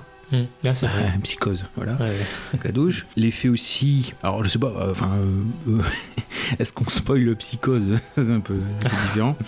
Euh, bon, bref, un travail aussi sur le sens de la culpabilité, c'est ce qu'on voit ici. Et Toré, il met aussi un lien avec Friedkin, William Friedkin comme réalisateur, à part Hitchcock, parce que pour je- donc William Friedkin, c'est réalisateur de L'Exorciste, de French Connection, bien sûr, et qui a fait un remake du Salaire de la peur, comme Clouseau. hein, voilà, Clouseau, voilà, il a fait, il a fait le, le sien avec Yves Montand et Charles Vanel, qu'on retrouve d'ailleurs dans, dans La Diabolique. Euh, donc, euh, Sorcereur ou Le Convoi de la peur euh, en 77. Et donc, c'est deux cinéastes qui se sont intéressés à la question du mal, de la moralité. Ça aussi, j'y reviens vite fait, parce qu'on l'a, on l'a évoqué. Avec Dans la forêt, on dit que c'est un film qui n'entre dans aucune case. Bien sûr, euh, diabolique, c'est qu'il peut rentrer selon les moments par plusieurs, dans plusieurs cases. Donc c'est ce qu'on voit, c'est qu'on commence avec du drame social, c'est plus ce qui ressort, mais on passe aussi à d'autres, euh, voilà, du gothique, du fantastique, le film noir, le film policier. Et en fait, il y a un parallèle qui est bien fait euh, dans ça, c'est-à-dire que dans les années 50, le film noir américain était aussi était un, qui- genre qui commençait à s'essouffler et et à connaître ces derniers, ces derniers temps. Et le fait de passer par l'élément fantastique, et là il prend comme référence en quatrième vitesse de d'Aldrich, où on a un élément fantastique qui va euh, représenter la confrontation entre le bien et le mal. Parce que finalement, c'est un thème éculé de les, gentils et les méchants. Et il y avait plus de 36 façons euh, de l'expliquer. Et l'élément fantastique, il commençait à être introduit aux États-Unis. Et finalement, Clouseau, il est très actuel parce que bah, on voit que quand on va peut-être euh, développer sur la deuxième partie du film, bah, plus on avance, plus on se demande si le film emprunte une dimension, une direction fantastique. Ouais, C'est ça, c'est ça, c'est très bien vu. Pareil dans, pour ce qui est de Clouseau en lui-même, chaque plan n'est pas gratuit. C'est pour ça quand on parle de, de l'absence de musique, c'est qu'il met tout dans l'image. Donc il y a une utilisation assez forte de la métaphore, métaphore permanente. Par exemple, ce qu'on voit pas forcément, c'est que c'est un film aussi très aquatique.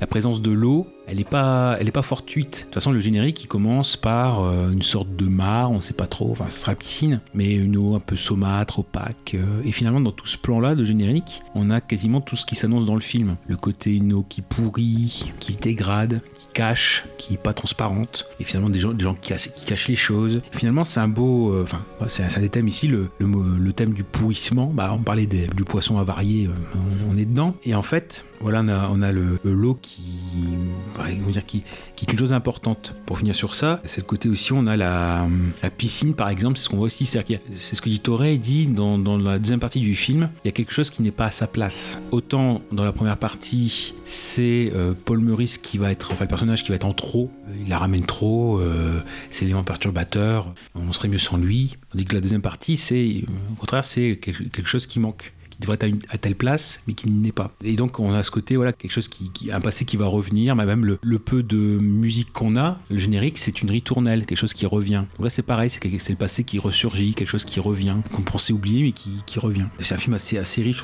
sur les, thématiques, rien n'est gratuit, mais bon, là encore une fois, quand je parle de, l'eau, voilà, on a le liquide, hein, le whisky empoisonné, la baignoire, la malle qui fuit, euh, la piscine, les flaques, et finalement, juste vite fait tant que j'y pense, c'est un élément qui est repris par exemple dans chez Argento. Argento, je, je crois que je l'avais évoqué vite fait dans un des épisodes de la première saison. Quand il y a de l'eau, c'est pas bon signe. Donc euh, finalement, il y a peut-être aussi, je pense pas que ce soit très direct euh, comme lien, mais euh, chez Argento, il y a ça aussi où euh, la présence de l'eau, c'est pas signe d'un climat très favorable. Donc voilà pour ce qui est de la première partie, ce qu'on peut dégager aussi comme autre thème. On passe à la seconde. Donc là maintenant, partez. si vous ne voulez pas être spoilé, partez. Mm. Vous êtes prévenus. 3, 2, 1. On spoil comme des bâtards. Alors à la fin, euh, Euh, je je m'en vais, je l'ai pas vu. Non, là, là, par contre, je vais dire clairement la fin parce que quand je vais passer aux différences avec le roman, euh, je suis obligé. Donc, euh, du coup, on découvre à la fin, premier twist, que le mari finalement n'est pas mort. On voit dans la baignoire, il est, il est toujours en vie. Et on découvre qu'en fait, il est de mèche avec Nicole, Nicole. qui est jouée par Simone Signoret, donc sa maîtresse. Du coup. Et ils vont en fait jouer sur le, le côté cardiaque de Vera Clouseau, comment elle s'appelle. Christina. Justement, en lui faisant peur pour qu'elle fasse une crise cardiaque, comme ça euh, au moins ils sont officiellement, elle est morte d'une crise cardiaque, il n'y a pas de meurtre, ils sont pas emmerdés. Non seulement il est pas mort, mais en plus ils vont réussir à, faire mourir, même pas vraiment à tuer, mais en tout cas à faire mourir euh, Christina. Donc ça, c'est dans le film. Faut savoir que c'est très très très différent du roman. C'est là que euh, dit que c'est inspiré du roman, mais au final il n'y a plus grand chose à voir. Dans le roman, euh, les personnages sont totalement inversés. C'est-à-dire que dans le livre, c'est l'époux et la maîtresse qui assassinent l'épouse. Donc c'est pas les deux femmes qui vont assassiner le mari, c'est plutôt l'époux et la maîtresse. Donc euh, bah, en gros l'équivalent dans le film de euh, Michel et euh, Nicole qui vont assassiner euh, Vera. En gros, même s'il s'appelle pas comme ça, je crois dans, dans le livre, l'équivalent c'est ça. Donc déjà au départ rien à voir. Et le mari finit par se suicider en plus, donc part vraiment sur un truc totalement différent en termes de fin. Dans le livre, alors déjà ça se passe pas du tout dans une institution d'éducation pour jeunes enfants. Le mari il est voyageur commercial, la maîtresse elle est médecin à Nantes, donc rien à voir. En plus ça se passe même pas au même endroit parce que du coup dans le livre ça se passe à Nantes alors que dans le film c'est à Niort, là d'où est originaire Clouseau Ah bah oui, excuse-moi.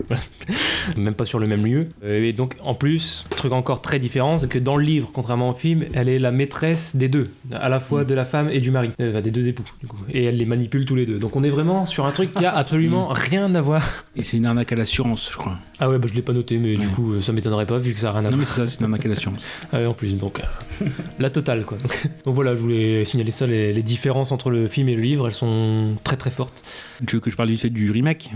Bah du coup, ouais, vas-y, parce que Le j'ai remake, en fait, c'est le, le côté, euh, voilà, comme il y a Al Janney et Sharon Stone, le côté euh, peut-être attirance lesbienne qui est suggéré peut-être pas chez Clouseau euh, et encore. Là, c'est plutôt explicite ou ouais, enfin, clairement sous-entendu beaucoup plus, enfin de façon beaucoup plus présente dans, dans le remake. Et donc, pareil, voilà, lui il n'est pas, lui n'est pas mort.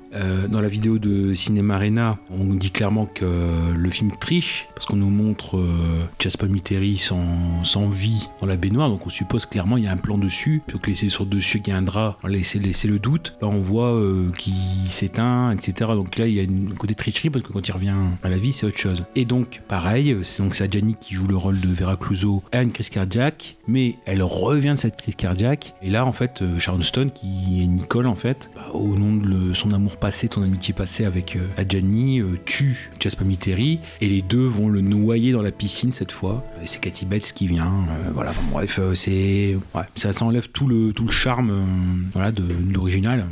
Parce que c'est très très classique comme fin. Non, c'est vraiment navrant. Bizarrement, ça ne m'étonne pas. Grosse différence entre le, le livre et le film. Alors du coup, ouais, j'ai pas donné mon avis sur le film. Bah, Mm. Je vais faire maintenant. Ouais, très bon. Effectivement, grand classique. Ben, je comprends. je comprends. euh, J'appréhendais un peu parce que justement, quand on s'apprête à voir un grand classique comme ça qu'on n'a pas vu, euh, on a tout le temps peur un peu d'être déçu et donc de pas l'aimer alors que a priori euh, tout le monde l'aime. Et là, non, ça va.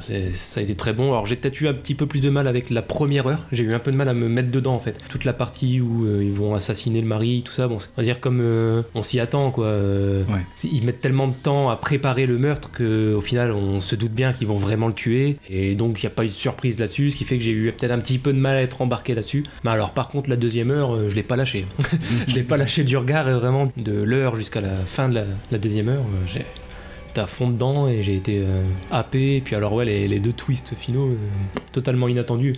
J'ai beau euh, eu- avoir eu connaissance du film pendant longtemps euh, avec la réputation justement de oui gros twist à la fin, gros twist, gros twist, gros twist. Ben, ben, même si je savais qu'il y en avait un gros à la fin, ben, ils ont quand même réussi à me surprendre. Parce que du coup c'est ça, ça, quand, quand tu sais qu'il va y avoir un gros twist, tu passes tout le film à essayer de réfléchir à ce que ça peut être.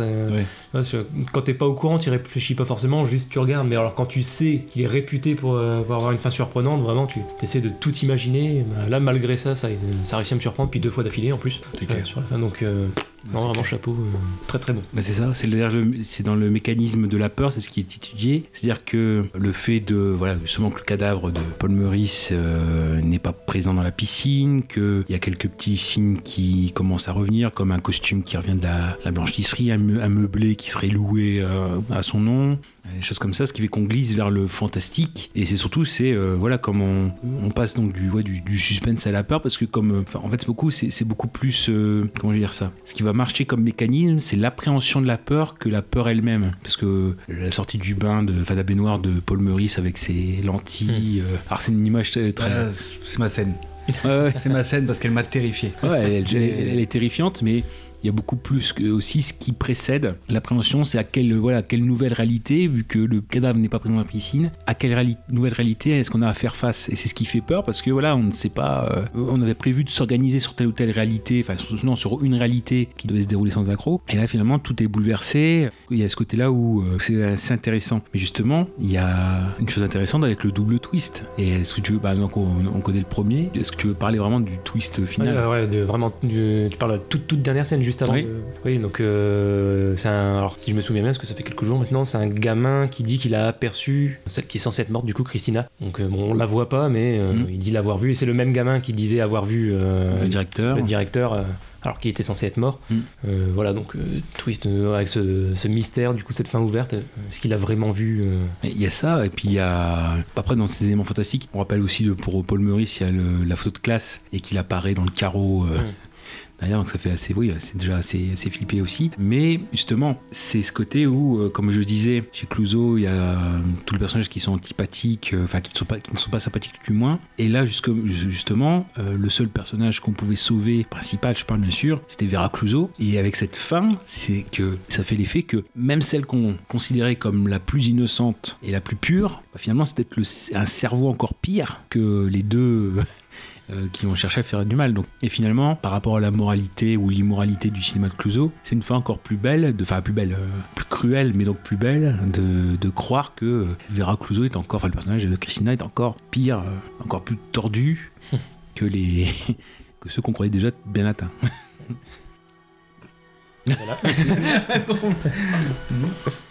Et non, justement, ici, il y a- autre chose, c'est le, bah, de, finir le film aussi par, par un enfant, parce que c'est ce côté-là aussi où, pour Clouseau, c'est ce qu'il euh, semble dire, c'est que euh, l'unique espoir, l'unique innocence, elle peut venir que euh, des enfants. Il- voilà, c'est le- les seuls personnages à peu près purs ou du moins il faut qu'ils s'éloignent un petit peu de, de la cruauté ou de la réalité des choses. C'est ce qu'on voit, c'est-à-dire que c'est des enfants qui euh, commencent à voir un petit peu le plan des deux femmes, euh, choses comme ça, qui se rendent compte que Maurice est complètement sadique. Même un des premiers plans, c'est euh, euh, la voiture du directeur qui arrive, il y a une cocotte en papier sur une flaque d'eau, elle est écrasée par la voiture. Mm. Donc le côté innocence coupée, euh, choses comme ça, c'est très... Ouais, c'est le, thème de l'enfance. Pareil, voilà, un des seuls qui fait un cadeau au départ, c'est un enfant, il le fait à Vera Clouseau, qui est supposé être, euh, à ce moment-là du film, le personnage le plus pur, le plus, le plus innocent, quoi. réaction peut-être? T'as pas Euh, beaucoup entendu sur ce film. Est-ce que t'as un truc à ajouter? Bah, si tu l'as dit, mais en plus, euh, comment dire? Mais Je te l'ai dit en plus qu'il était énorme. Ah oui, oui. Il était génial, mais c'est ouais, c'est ça. Comme tu disais, en fait, c'est en fait c'est comme un grand 8, sauf que euh, au lieu d'avoir un grand 8 avec un looping et voilà, là, on a un looping énorme, donc on a déjà plein de sensations, et on a un autre juste après. D'ailleurs, ouais, euh, en fait, oui, j'ai par contre j'ai complètement oublié euh, euh, le, le twist euh, final. Oui. Euh, Ah, ça, Christina, ça- là, ça va très très vite. hein. Ouais, non, c'est juste. l'enfant à la fin. Ouais, en fait, c'est juste ça en 20 secondes, mais c'est une fois qu'elle elle est censée être morte, tout ça. Dès qu'il y a eu le premier twist, en gros, il y a eu juste une toute dernière scène où on voit les gens sortir de l'institut, tout ça, donc dans, dans la cour, en fait. Alors, je sais plus comment c'est amené exactement, mais il y a le, tu sais, l'élève, ça doit être Moinet, je crois, qui, au cours du film, disait avoir vu le directeur au moment où tout le monde pensait qu'il était mort, disait l'avoir vu. Et ben, donc encore ce même enfant là, il dit qu'il a vu la directrice. Mais on lui dit, mais c'est pas possible, elle est morte. elle lui a rendu sa fronde. Ouais, voilà, c'est ça. La fonte qui lui avait été confisquée, euh, ça doit être un des enseignants, euh, Michel Serrault, je crois, qui Mm. voit le- l'élève avec sa fonte. Il dit bah, Comment tu l'as récupérée? Bah, C'est la directrice qui me l'a donnée. Bah, c'est pas possible, elle est morte. Mais si, je l'ai vue. Ah ouais. C'est juste ça, c'est juste les 20 secondes de la fin, en fait, et ça se termine là-dessus. D'accord. Ah, faut que je le revoie de toute façon. Parce que, euh, ouais, à mon avis, c'est c'est genre le film, un cas d'école, quoi, comme on dit. Ouais, ouais. C'est un film à étudier euh, plusieurs fois, euh, Ah bah, totalement. passionnant. D'ailleurs, euh, niveau Blu-ray, DVD Blu-ray euh, en sortie physique, il est disponible ou Ah, je sais pas, je sais qu'il est ouais, de- que Criterion, mais euh, Ouais, ça c'est des collections euh, assez Quasiment sûr. onéreuses. Non Parce que déjà, moi, c'est la vérité. Je l'ai déjà dit. Ah oui, bah oui, oui, oui, c'est vrai qu'il est, il est sorti. euh, C'était la collection, la collection, la collection héritage de TF1 qui avait déjà sorti euh, Garde à vue, euh, Rocco et ses frères, etc. Et ga- euh, voilà, donc c'est euh, celle-ci. Bon, je suppose qu'on peut le trouver moins cher. C'est la collection héritage avec un petit livret, euh, un combo euh, Blu-ray DVD. Ouais, Est-ce que je suis à peu près sûr de l'avoir vu dans une autre édition euh, moins chère et plus belle Parce que là, je trouve que pour une édition à 40 euros, c'est Ça le- met pas en Non, valeur. non, c'est pas, c'est pas 40 euros. hein, c'est Ah bah, oui. non, non, c'est. Ouais. Je trouve la jaquette, euh, franchement, pas terrible, quoi. Non, mais ça Pas fait- très vendeur. c'est c'est un livret en fait. La Fnac, bon, c'est pas la Fnac qui vend directement, mais en occasion, 171 euros. Oh la vache Pouf. Ah ouais Eh ben, dis donc. Il y a des Rakuten. Le dernier espoir. Non, puis après, euh, voilà, Les Diaboliques, c'est aussi un film euh, où les femmes sont fortes. Ouais. Et je pense qu'à l'époque, il n'y avait pas. euh, je je sais qu'on parle à chaque fois des femmes, mais, euh, mais les femmes sont fortes. Et je pense qu'à l'époque, c'était pas euh, d'usage. D'ailleurs, je crois que ça a dû choquer, non que les- Qu'une femme tue son homme, non À l'époque. Je sais pas si c'était vraiment la première fois qu'on voyait ça. Bon, c'était pas fréquent, hein, c'est sûr, mais je sais pas. Mais ça choque. Il n'y avait pas comme ça une controverse euh, par rapport à ça ou... Non, bah, j'ai pas, non, j'ai pas, j'ai pas eu de trace. Non, moi non plus. Par contre, il y a eu, il y a le- l'idée que euh, le personnage de policier à la retraite de Charles Vanel, Fiché, ça donnait l'ancêtre de Colombo. Ah oui, j'avais vu ça, ouais. ah, c'est vrai qu'il y a quelque chose. Hein. C'est vraiment Colombo. ouais, ouais. Ah, qui semble tout savoir avant. Ouais, voilà.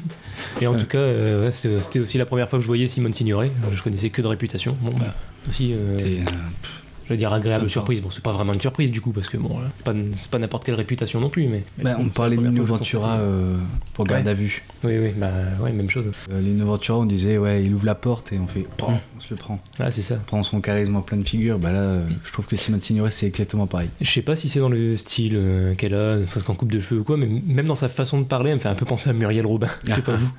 Un peu la même façon de parler, je trouve, avec le ton un peu Ah oui. dur. euh. Dans leur plan, euh, forcément, elle s'éclate sera faible ou hésitante, donc c'est elle qui doit mener la marche. Ouais, ça. Alors après, le côté, voilà, for- for- forcément femme fatale dedans avec tout ce qu'il y a comme euh, côté manipulation, voilà, le côté trouble. Donc là, en effet, oui, il y a énormément de, choses. Ouais, sur Signoret, sur le, comment dire, sur euh, la façon dont elle a vécu le tournage, c'était pas forcément évident. Euh, elle pensait faire 8 semaines, donc elle, a signé pour 8 semaines son contrat, mais euh, c'était pas marqué que ça était plus, elle était payée en, en conséquence. Finalement, le tournage, a, tourné 12 semaines et elle devait, parce qu'elle avait l'engagement, elle euh, tournait les diaboliques la journée et le soir, elle était au théâtre pour jouer les sorcières de Salem.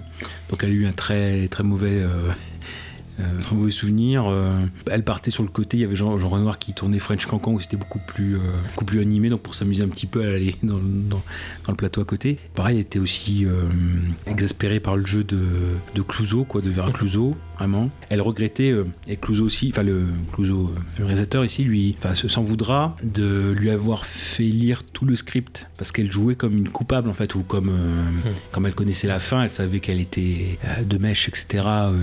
avec Meurice. Donc ouais, elle jouait pas de façon aussi, aussi neutre qu'elle aurait dû. Et donc ouais, que Clouseau lui reprochera, euh, enfin, ou se reprochera aussi à lui-même de, de lui avoir tout fait lire dès le départ. Parce que ça a, fou- ça a faussé peut-être son jeu, même si ça se sent pas forcément. C'est un peu dans le détail, mais euh, je n'aurais jamais dû te laisser lire euh, la fin du script. C'est ce dit.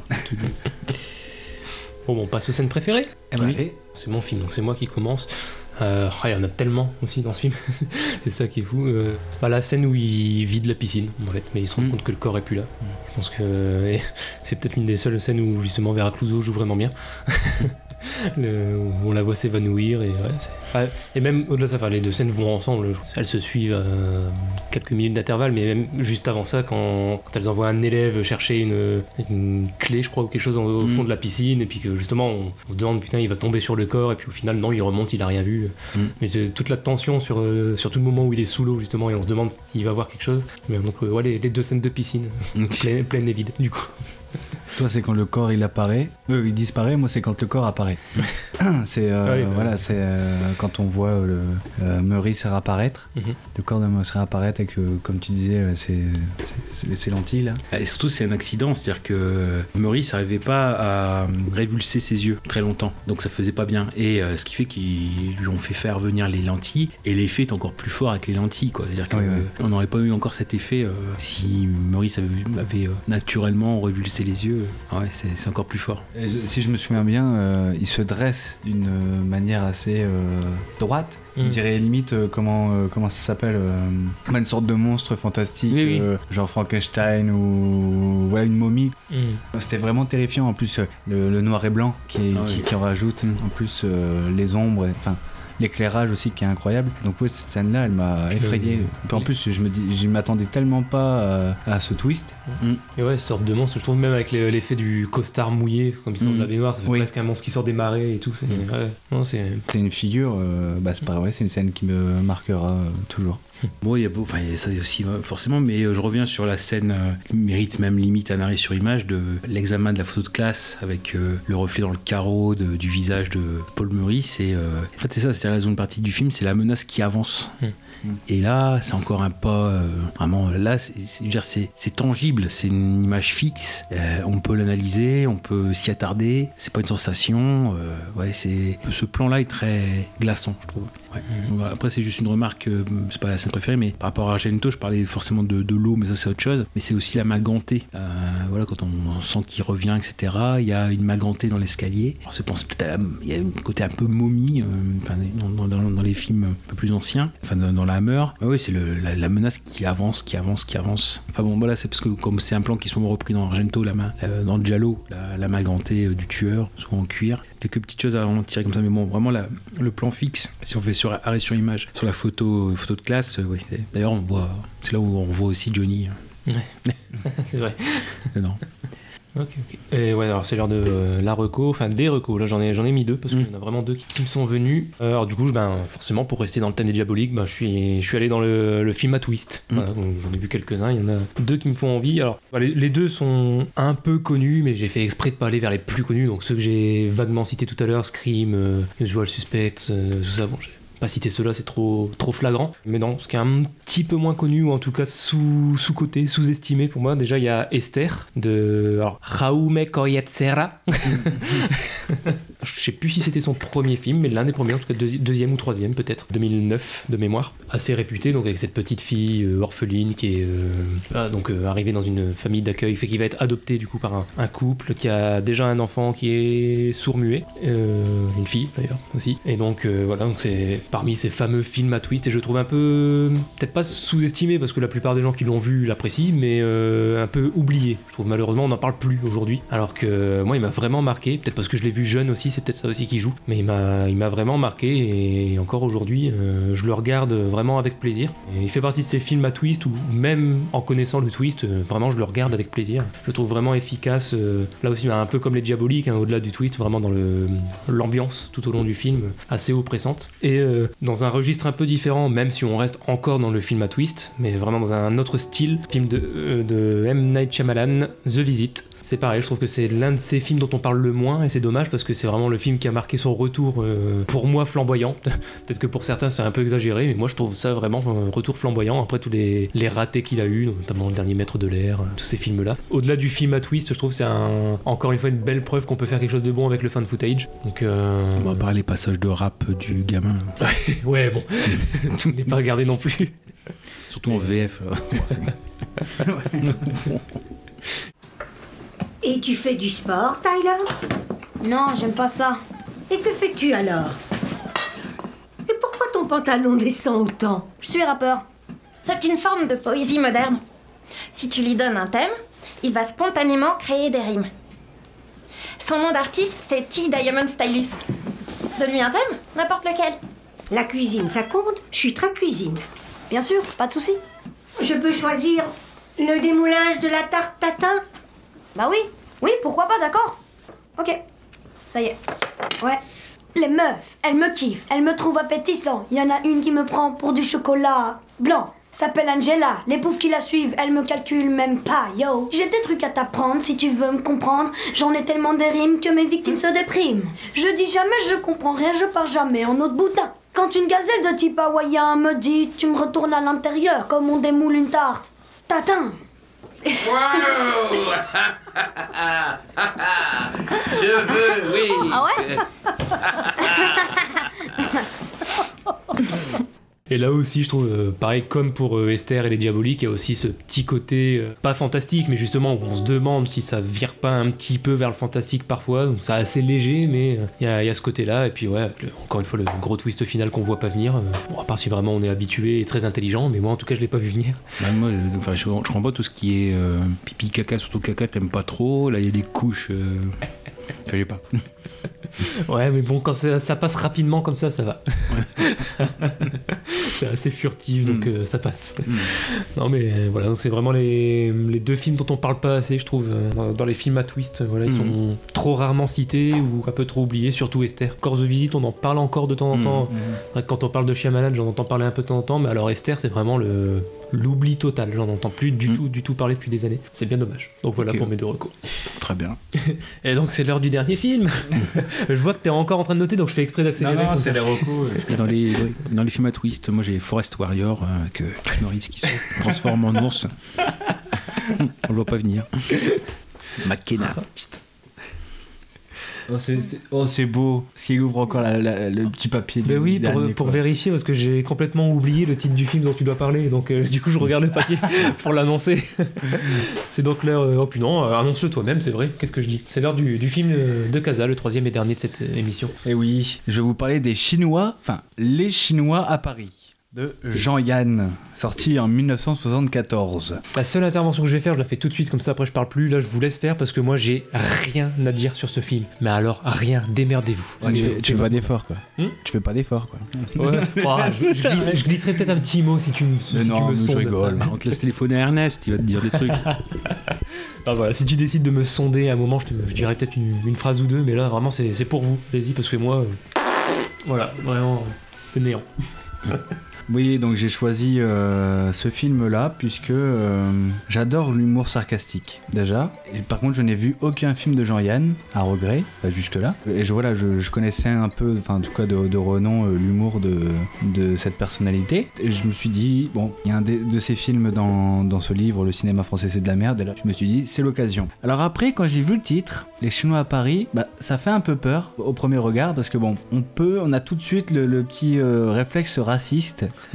En se disant, bah moi, quand je vois les Chinois Paris comme ça, je me dis, bon, le réalisateur s'est dit, bon, bah voilà, euh, je remarque qu'il y a de plus en plus de Chinois dans la capitale, et, avant, on, s'empêchait pas de taper. Donc voilà, je me suis dit, c'est quelque chose de, raciste et euh, chose qu'on pouvait plus faire maintenant. Et en fait, pas du tout. Euh, J'étais super, euh, super étonné. Enfin, il y a aussi une, histoire de, comment dire, d'invasion, mais ce n'est pas celle qu'on pense. Donc je vous fais le petit, le petit le- le, parce que je fais souvent la liaison, en fait, c'est pour ça.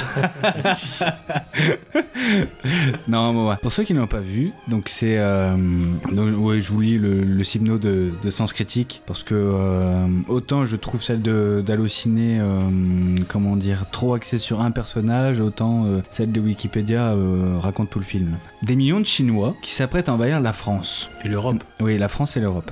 N'écoutant que leur courage, le président de la République et le gouvernement, après avoir exhorté la population plus grand calme, se réfugient aussitôt aux États-Unis. La panique s'empare du pays et des milliers de Français se pressent aux frontières, provoquant embouteillage, violence et pour finir un massacre général. Pendant ce temps, les Chinois arrivent dans la capitale française et installent posément leur gouvernement d'occupation dans les galeries Lafayette. Certains Parisiens prennent la chose avec philosophie, tandis que d'autres hésitent entre résistance et collaboration. Et oui, c'est ça, euh, ce film-là, c'est... Après, on pourrait se dire aussi, en ces cas-là, oh là là, ça va taper sur les Chinois et euh, sur le communisme. Et au final, on assiste à euh, une critique, plus une critique de la société française et des Français, que euh, de la Chine et des, et des Chinois en fait. Et ça y va, euh, ça y va bien franco quoi. Donc je vous fais le, le- le portrait du français dans le, dans le film hein, par rapport à celui du chinois. Le portrait français c'est brutal, égoïste, délateur, profiteur, vaniteux, libidineux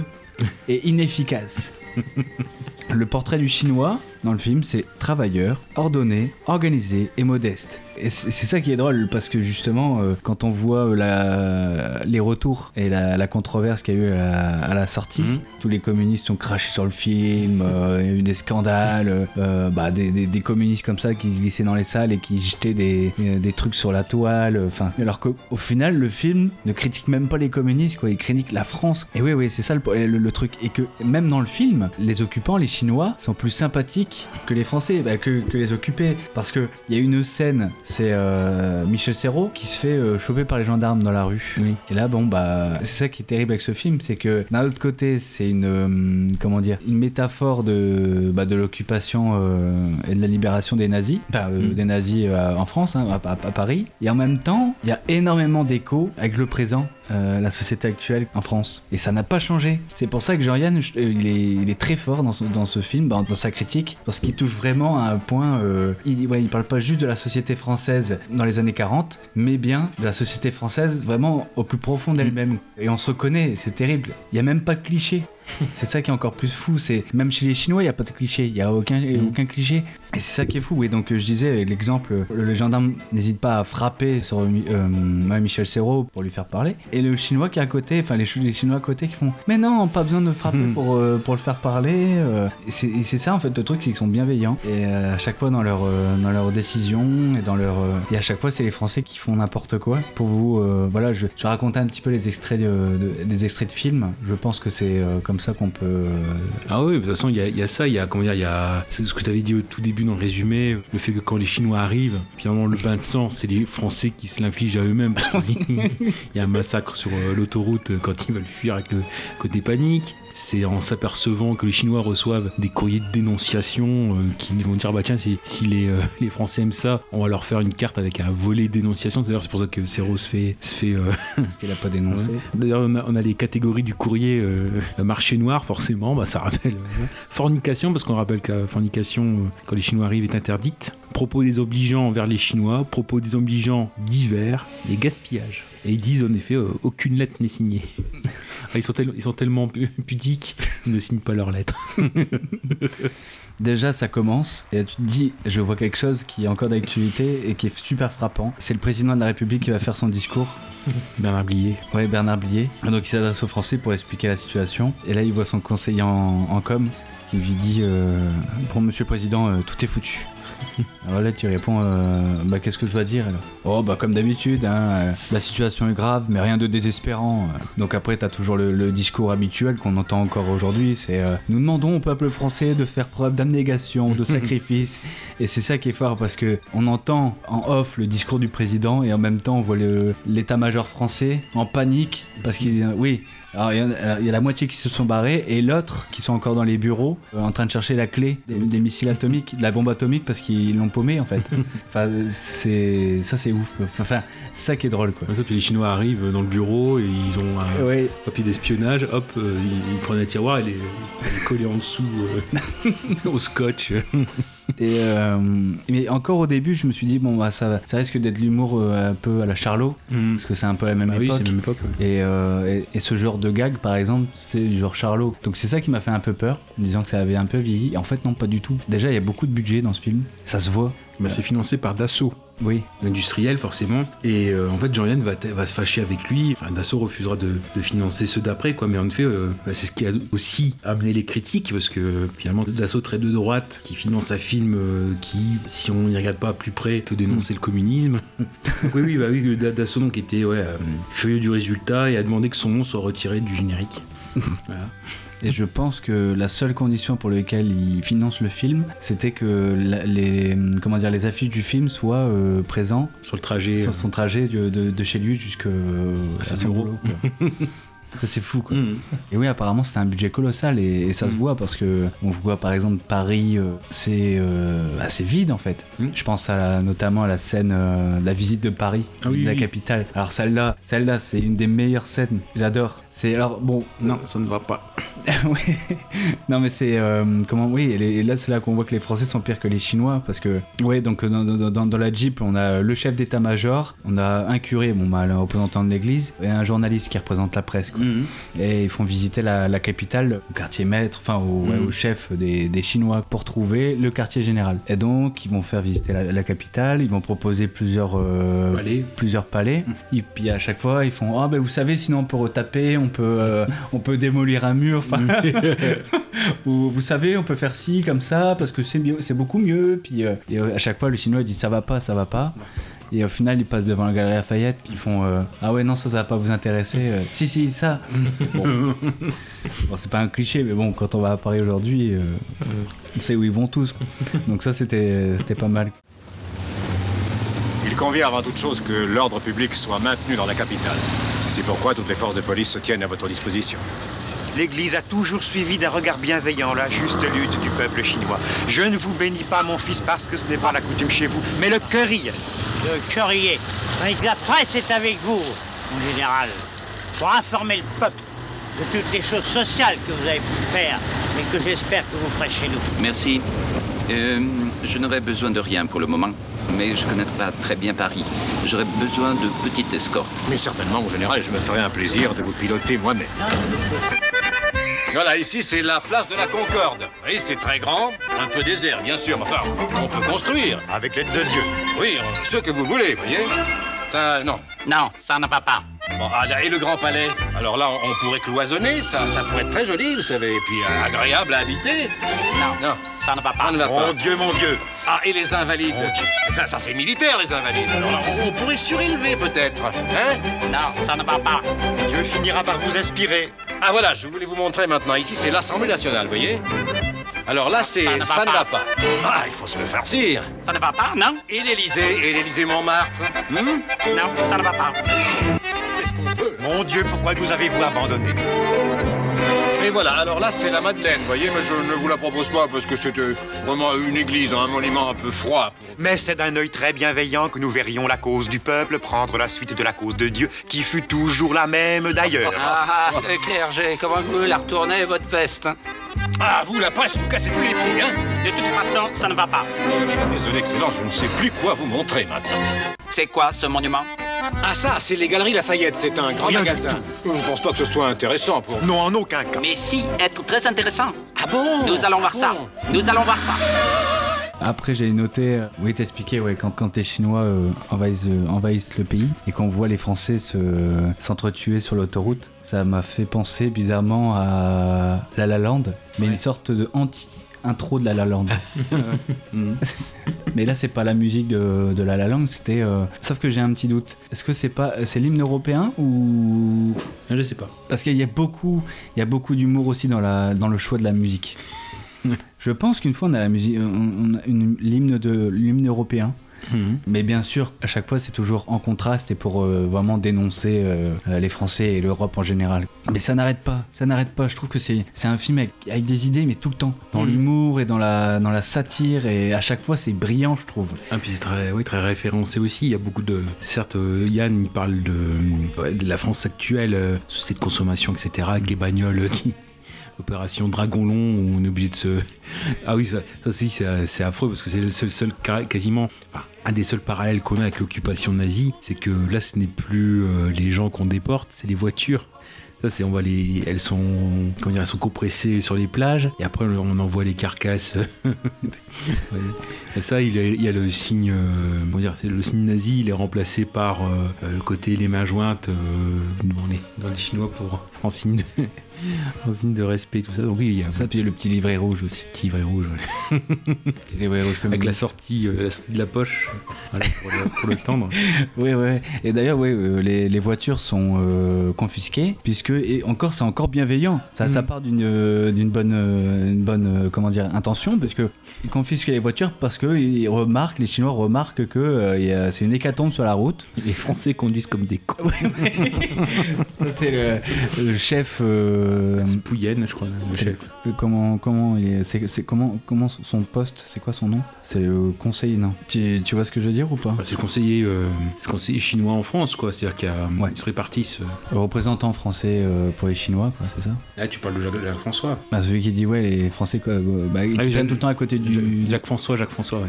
bah c'est ouais euh, Jacques François donc je sais pas quel poste il a mais euh, enfin bon ça, Mais ça, c'est hum, représentant français auprès des Chinois. ouais voilà et ouais qui dit ouais euh, non mais les Français roulent comme des cons Euh, ça, ça c'était c'était fou Ah, c'est ouais c'est tellement d'idées Le plus grand danger pour le peuple français, mhm, il réside dans cette effroyable hécatombe de la route. Il est vrai, Excellence, que les Français conduisent comme des cons. Ils sont complètement asservis par voiture. Donc, notre haut commissariat a décidé de supprimer totalement les automobiles. Et cette destruction, elle a reçu comme nom Opération Dragon Long. Ah. La suppression des automobiles, sauf celles qui sont indispensables à l'intérêt du peuple souverain, a été décidée pour votre bien. Vous devez vous réjouir de cette action du Haut Commissariat chinois. Abandonnez aux conducteurs chinois vos véhicules nauséabonds, polluants, dangereux et impérialistes Nos spécialistes ont recouvert de béton toutes vos plages de la Méditerranée pour y mettre les voitures qui attendent d'être compressées. Et ces voitures, elles seront déportées en Chine où la place n'a pas manqué. Il y a un moment où les Chinois donc, euh, sont installés en France et euh, en Europe et euh, ils décident de- d'en profiter et de lancer la production, de, de s'organiser sur la production. Et là, du coup, ils décident de spécialiser chaque pays euh, d'Europe par leurs spécialités qui leur sont propres. Ouais, donc on a- Donc, ouais, les Suisses qui fabriqueront exclusivement des montres, les Italiens des pâtes alimentaires, les Allemands l'électroménager. Et là, bon bah déjà, déjà on sent le truc arriver avec la France, quoi.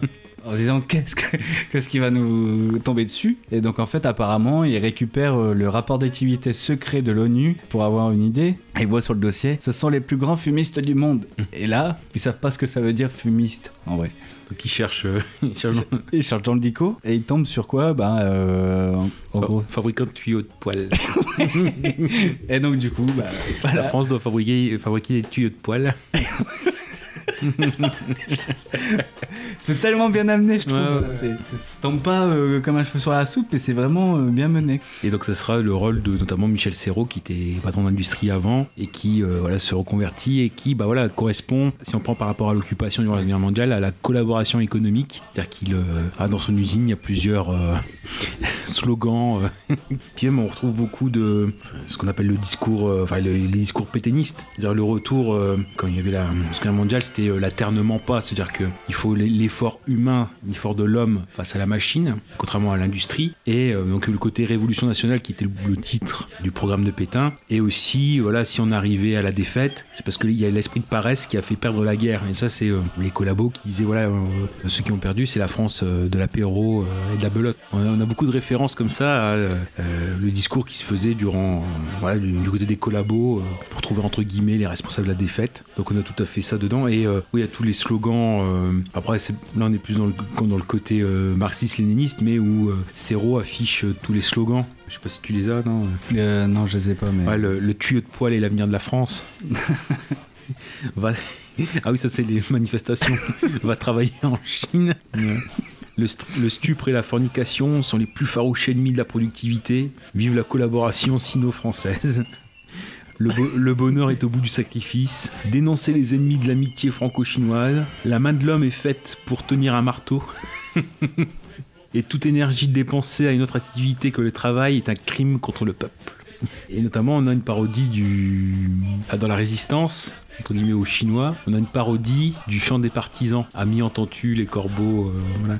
Donc là, c'est Compagnon, entends-tu, c'est les cris du renard qui résonnent. Ah, Là, Compagnon, entends-tu, c'est le cri du canard qui frissonne. Dès demain, les canards chasseront ces horribles volailles. Ah non, bah, donc, donc là, par exemple, tu disais, là, il y avait- il y avait aussi d'autres euh, détournements dans la musique de- du chant des partisans, le chant des résistants. Après, euh, c'est ça qui est fort, c'est qu'on a, euh, c'est vraiment culturel en fait. C'est un choc culturel entre la Chine et, et la France. Euh, on a aussi euh, autre chose. Bah, pff, oui, je suis désolé, ça liste, hein, mais voilà, le film, chaque plan limite a, a une idée, a une blague et a une idée derrière. Euh, moi, je pense aussi au pilori télévisé. Ah, le pilori télévisé. Non mais le pilori et app- apparemment c'est pas une blague toute créée parce qu'apparemment pendant l'occupation nazie on, on faisait ça. Alors, euh, c'était un journal qui s'appelait justement journal, ouais. Au Pilori et qui était connu pour être le journal où apparaissaient nommément euh, bah, les, listes, quotidiennement, les listes de juifs, les listes aussi de francs-maçons, parce qu'ils étaient aussi pourchassés. Et donc, Au Pilori, ouais, c'était le journal euh, collabo. Et là, en l'occurrence, euh, on a tout dedans. Quoi. C'est, chaque jour, on présente. Euh, entre quatre fers là euh, par contre pour le coup c'est un juif qui est présenté. Et puis on a toutes les caricatures euh, nazies voilà avec son nez avec ses lunettes voilà vous voyez son herbe fourbe enfin bon. C'est un mauvais citoyen. Ah, le, le pilori et puis ouais, et puis demain on en on en présentera un autre. Ah, donc le pilori télévisé ouais bah ça oui pour le coup euh, oui c'est c'est oui la, la version du journal euh, de la collaboration. Ouais, ça- ça fait un peu de tâche parce que ouais c'est le côté où il a profité. Après euh, le fait qu'il soit juif euh, c'était peut-être pas obligatoire. Peut-être pour la parce que là, forcément euh, ça réfère directement à la Guerre mondiale. Là ça veut dire que les chinois il y a un côté un peu antisémite ce qui n'est pas le cas. C'est à dire que dans le film on les prend comme un corps unique parce que voilà, il y a ce côté où ils travaillent chacun pour la collectivité, mais c'est même un peu niais, quoi. Il y a de la propagande, mais c'est de la propagande naturelle, quoi. Le, bambou pousse naturellement, regardez comme c'est beau. voilà, c'est ce qui est diffusé comme reportage, le pilori télévisé. Ils auraient mis quelqu'un, euh, un capitaine d'industrie euh, chrétien, euh, ça serait passé pareil. Je pense que voilà, le côté juif, bon, ouais, c'est pour marquer le coup. Bon, Jean-Yann, on peut pas l'accuser de ça non plus. À la limite, c'est un petit truc à corriger. Le pilori télévisé, très bien, à garder, mais voilà, Ouais. bah, bon, si on pouvait le faire passer autrement. Très honorés téléspectateurs, qu'il nous soit permis d'insuffler à vos cœurs la sérénité que procure l'adhésion à l'idéologie marxiste-léniniste. Dans le cadre de l'action d'information civique des masses populaires, voici notre nouvelle émission, le pilori télévisé. Pilori télévisé Le Pilori télévisé, une émission de l'Office révolutionnaire de radiodiffusion et de télévision, permettra chaque jour aux Français de haïr en toute indépendance d'esprit un mauvais citoyen coupable d'agissements contraires C'est joli, à la couleur, hein masses populaires. bien. Ça, c'est meilleur. Aujourd'hui, jours, il y en a toujours autant. Silberstein, jours 46 Tous les jours. ans. Un ignoble trafiquant coupable d'avoir stocké des pneus de bicyclette et du mercurochrome, lésant ainsi gravement la collectivité. Regardez bien cette tête de malhonnête homme. Contemplez ce regard fourbe, ces lèvres lipues et gourmandes, ce nez crochu. Haïssez Silberstein David. Il a vraiment une sale gueule, c'est vrai qu'on puisse dire. C'est honteux, Stan. C'est dégueulasse, je préfère pas voir ça. Oh là là. Si vous voulez vraiment vous défouler, crachez sur votre téléviseur, crachez sur l'image de ce trafiquant immonde. Demain, nous vous présenterons un autre mauvais citoyen. Braunberger Pierre, convaincu d'avoir échangé sa carte de tabac contre une carte d'identité au nom de Mohamed Ben Rassam. C'était le pilori télévisé. Nous rejoignons maintenant les Champs-Élysées, où se déroule en ce moment une parade militaire pour célébrer la libération par les forces chinoises de la France qu'oppressaient les puissances impérialistes, capitalistes et bourgeoises. À vous les Champs-Élysées. On a Michel Serrault et euh, à côté on a Daniel Prévost. Daniel Prévost. Ah, ouais. ça m'a fait bizarre de le voir jeune d'ailleurs. Putain. Ouais. Moi, je le connais surtout de l'époque du dîner de con et tout ça, donc ça m'a fait bizarre Ah oui. de le voir. Et, euh, oui, donc euh, voilà, on a des, ces deux personnages qui euh, sont plutôt euh, voilà, collabos qui vont passer aussitôt euh, résistance à la toute dernière minute pour dénoncer un peu la résistance, euh, voilà, les- ces collabos, enfin les résistants de la dernière minute. Ah oui, ça, ça c'est tout à fait le, le- ce côté-là. Alors par contre, pour Prévost, c'est un peu, il a une, une évolution un peu différente. C'est-à-dire que Lui, au départ, il- c'est le premier à dire oui, la résistance est présente. parce qu'il est, avec- il est avec Macha Merrill, qui donc euh, jouent tous les deux un, un rôle de contestataire euh, face à la présence euh, chinoise, mais pour autant, il reste quand même un tout petit peu bourgeois, ce qui fait que je regarde dans le film qui s'enrichit, qui s'enrichit, qui s'enrichit, en vendant des pouces-pouces, enfin, des choses comme ça. Ouais, on va y venir après. Euh, à chaque coup, il les invite, alors qu'ils sont résistants entre guillemets, dans, pour fêter son premier million, son deuxième million, etc. Et, euh, au milliard, Milliard, milliard, ouais, milliard même. Milliard. Bah, à chaque coup, il y a des buffets pas possibles. des- c'est les- quand même préparé par Fauchon. Donc, il y a, quand on voit le côté où il y a, où il y a de l'argent dans le film, euh, voilà, les, les buffets du film, c'est quand même du Fauchon. Et en fait, ils viennent faire les piques assiettes quand même, quoi. Donc, ils profitent euh, de celui qui, lui, par contre, euh, collabore euh, économiquement. Ouais, ouais, est-ce que je me suis trompé? Enfin, je me suis trompé. Je suis parti un peu trop vite. Quoique Serrault fait les deux. Il fait collaboration économique et collaboration idéologique. Jordan, lui, pour le coup, c'est collaboration économique euh, uniquement. Parce que le but, c'est voilà, de se faire un maximum de fric sur le dos des, Ouais, parce que sinon il peut, il peut pas les voir les comme ils les appellent les shintok. bah oui, c'est ça, ouais. Il peut pas Mm. les voir, c'est juste euh, Mm. voilà, il va en profiter et se faire du fric euh, sur, Mm. euh, sur le dos, sur leur dos. C'est ça. Donc oui, d'un côté, on a les, les collabos et les résistants de la dernière minute. Et Euh, oui, euh, donc excuse-moi, c'est pour ça, c'est pour Prévost en disant que oui, il se fait retourner le cerveau euh, dans les camps, et c'est pour ça qu'à la fin, il, voilà, il devient, il devient, il redevient collabo. D'ailleurs, ils appellent pas les camps, ils appellent des, des trucs civiques là. Euh, Ouais, l'école civique, enfin des camps Des civiques. camps de, ré- camps de rééducation, ouais, c'est ça. Avec, euh, quand il revient, ouais, nous ne sommes plus des tigres de papier. Oui.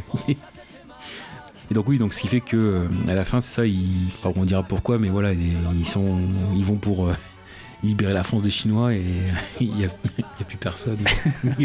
Et à la fin, ils sont acclamés comme euh, les héros, alors que bon. Oui, oui. Donc voilà, je voulais parler euh, en- finalement de, de- de Jean-Yann, le personnage de Jean-Yann qui joue. Au final, lui, euh, voilà, c'est l'opportuniste. Ah oui. Euh, il saisit toutes les occasions. Ah, dès, le départ. hein. pour se faire ouais, pour se faire du pour se faire du fric dès qu'il apprend que les chinois envahissent la France bah lui il tient un sex shop au départ dès que la- il app- qu'il apprend que les chinois arrivent euh, il change tout de suite son enseigne Genre, le sex shop il met euh, bah, limite traiteur quoi Ah non, ouais, ouais, il fait deux trucs. Il fait d'abord réduction de 30% à nos Ouais. valeureux soldats chinois. Après, donc c'est sex shop, ça devient un shop sway pour le restaurant. Et, euh, et à chaque fois oui à chaque fois il va faire ça il va il va changer et Ah ouais, euh, quand on se débarrasse des voitures, il, fait, il va dans le pouce-pouce. propose- d'ailleurs ça c'est énorme il y a l'école L'école de, l'école de conduite. l'école de conduite des pouce-pouce. Bon, ça, c'est- fou et c'est ça. C'est là où on voit le budget aussi, Mm. on voit le, la- le- comment dire l'importance du truc. C'est, c'est, on voit Paris vraiment rempli de pouce-pouce. C'est ça qui est fou. avec le cours pour les assouplissements pour les chauffeurs. Oui. Non, mais c'est ça qui est fou quoi. C'est, Mm. ils, ils poussent le- la blague jusqu'au bout quoi. Et c'est super bien représenté. C'est ça qui est ouf. On a ça alors après. Donc c'est là où il touche son premier milliard. Mm. Après son, demi, de, son deuxième milliard. Quand tu organises la, le euh, Carmeng. Déjà? C'est déjà là? Ouais, c'est ça. À ton, D'accord, à ton- ouais, ouais. à ton deuxième milliard. Car- euh, Carmeng. Mais ouais, ouais, ouais, c'est ça. Ouais. Donc à chaque fois, ouais, euh, Jean-Yann va proposer euh, voilà, des idées comme ça au gouvernement chinois, enfin aux représentants chinois. Donc il va proposer de, de faire un, une opéra euh, qui s'appelle Carmeng. Et, Ouais. Ouais, parce qu'il y a juste avant, il y a une fête désastreuse oui, alors ça, franco-chinoise. ça c'est aussi génial. qui je trouve. pas de sens du tout. C'est- génial, tu vois. Enfin, c'est c'est un mélange vraiment, c'est un bordel la, culturel. la- la fête de la joie. Ouais. Et, les, les gens, ils font une tranche de 6 pieds de long. Bah, il y a ça, et puis aussi, il y a voilà, euh, comment dire, la culture française, avec les Bretons, avec les, les. gym- les gymnastes, les cracheurs de feu, la chasse à cour, les dragons, les scouts. euh, c'est un bordel culturel, moi ça me fait rire. Mm. C'est là, j'ai. C'est du n'importe quoi, mais c'est énorme quoi. Donc y a- quand il y a le spectacle, il y a personne qui se marre, il y a juste quand il y a... Parce qu'il y a un dragon, c'est pareil, il y, a un, il y a un dragon en plein dedans. Et, euh, Et là, bah, dedans, c'est des Français. ouais, ouais, et donc, Donc, il- et donc il y en a qui marchent sur, euh, Sur le pied de l'autre, et puis. Et en fait, ils, forcément, ils se battent, et il y a que quand ils se battent que ça fait rire. Puis il y a les Chinois qui font les, les Français s'amuser, ils savent pas. donc c'est pour ça, donc il y a. Oui, et ça, ça qui est très bien dans, ce truc, c'est euh, juste après, donc comme euh, Pouyen, là, le- celui qui représente le- la Chine en France, il est assez euh, dépité. Première chose, il y a- alors ça va très vite, il y a une scène qui. Enfin, dedans, il, y a, il est suivi notamment par Serrault et Jean-Yann, et Serrault, il lui tend une révision marxiste-léniniste de l'histoire de France. Donc un peu comme euh, sous l'occupation où il y avait euh, une histoire qui était refaite par les collabos pour euh, euh, rallier Charlemagne, voilà tout, tout le passé commun. Voilà Jeanne d'Arc qui était contre les Anglais, bah, comme comme les Français et les Allemands aujourd'hui. Donc là aussi, bon, c'est une phrase qui passe très vite, mais voilà. Et par contre, Jean-Yann qui propose en effet de faire un spectacle franco-chinois, Carmeng. Ouais. Quand je disais, ouais, quand il fait une blague, il la pousse jusqu'au bout. Mhm. Genre là, il propose vraiment un véritable ballet Oui, oui. euh, dans son film. Donc ça va durer un quart d'heure. Enfin, peut-être pas, mais Ouais, 10 ouais, minutes. oui, oui. Vraiment, euh, et c'est ça qui est, qui est fort. C'est normalement tu fais une blague, tu fais voilà, tu dis ouais on fait- on a fait Carmen, tu montres un extrait, puis hop c'est réglé, hop tu cut et puis euh, tu passes à une autre blague. Mm. Là non, il prend le temps et d'ailleurs c'est, je crois que c'est la première fois qu'il prend autant de temps. Mm. Ça, il se consacre vraiment à ça et c'est, bah, c'est, génial parce que tu as la mise en scène euh, bah, du ballet, tu vois vraiment une équipe de, de, de- de professionnels. Enfin c'est vraiment, Mm. je crois que c'est vraiment les danseurs du Oui, ballet oui, oui. euh, de l'opéra de, de Paris et ils sont vraiment tous dans le délire pour euh, représenter euh, une euh, comment dire une, une refonte enfin une adaptation de Carmen. Donc ça c'était vraiment super. Moi j'ai adoré ça. Puis voilà quoi. Moment bah, Jean-Yann propose quoi pour faire de la France comment dire un mauvais exemple? Mhm. Ah oui. pour faire une mau- mauvaise pub euh, en disant ouais bon, voilà euh, si on part euh, c'est ce que c'est ce qui se passera. On dire bon bah voilà la France ça sera le mauvais élève et enfin le mauvais exemple et on va montrer à tout le monde que si on était enfin si on n'est pas là bah ça donnera ça. Au final bon bah la France c'est bon ça, ça fait que baiser ça fait que sortir dans les boîtes enfin dans les dans les cabarets ça boit enfin bref ça fume. Enfin c'est comment dire? Ouais c'est les fusions quoi Sauf Ouais. que les Chinois, bon bah, moment, bah, les Chinois euh, participent au- à la folie et ils vont pas tenir le coup. Il y a le petit livre rouge qui est remplacé par le guide Michelin, donc c'est rouge aussi.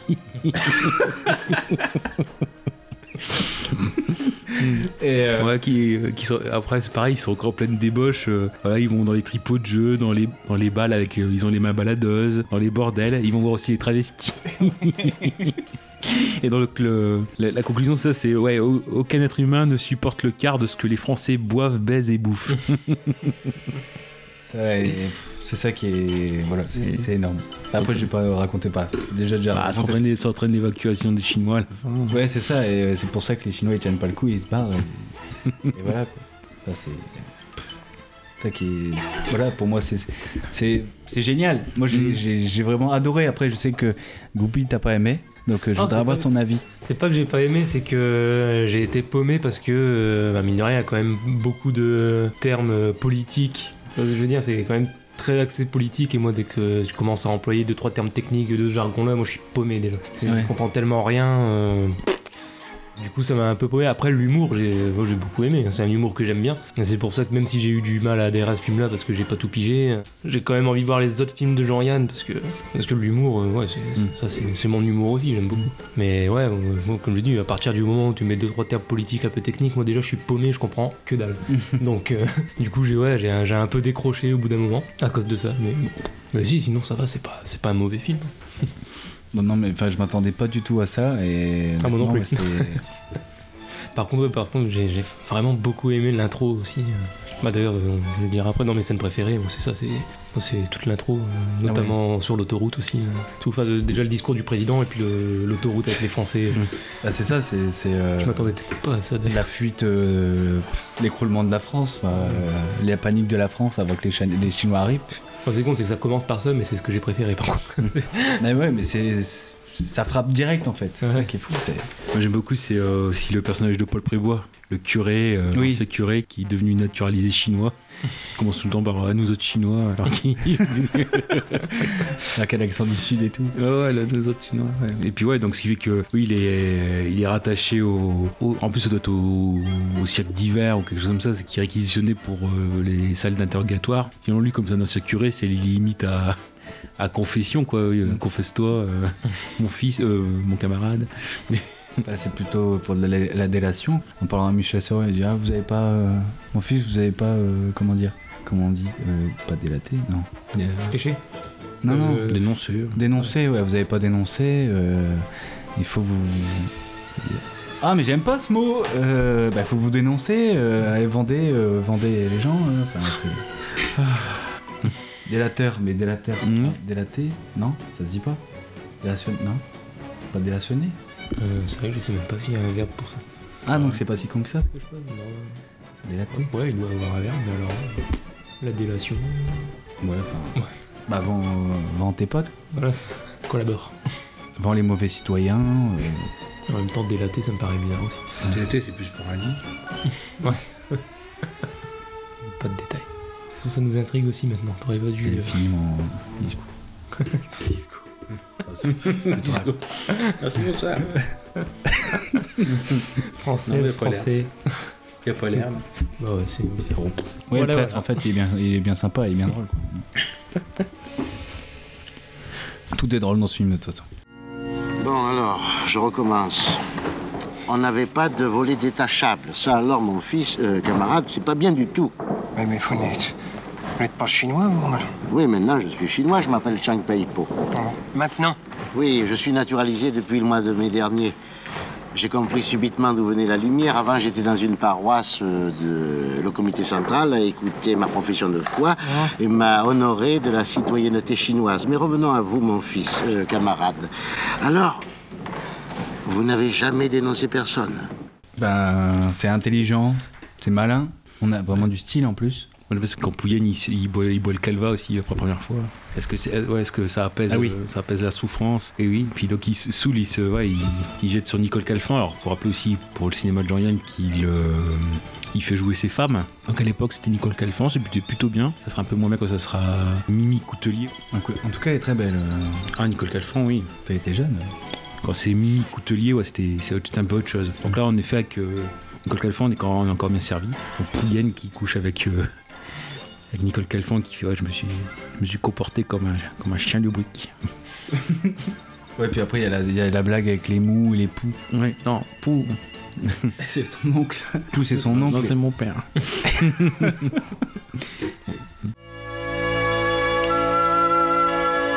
Je demande pardon à vous.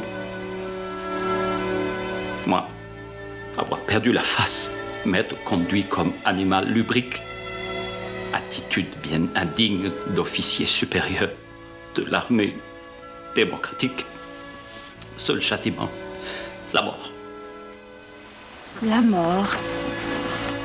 Mais vous allez tout de même pas vous tuer pour ça, non? Si. Allons, faites pas ça. Il y a assez de morts comme ça pendant les guerres. Je vous pardonne. Non. Pas question de me pardonner. Moi, suicidez-moi. Enfin, vous êtes fou. Non, pas fou. Pou, fou. C'est mon cousin. Non, mais après, voilà, c'est moi, c'est aussi ce qui m'a fait rire, c'était les, pièces. euh, les pièces montées quoi de Fauchon, euh, le homard euh, géant, le cochon.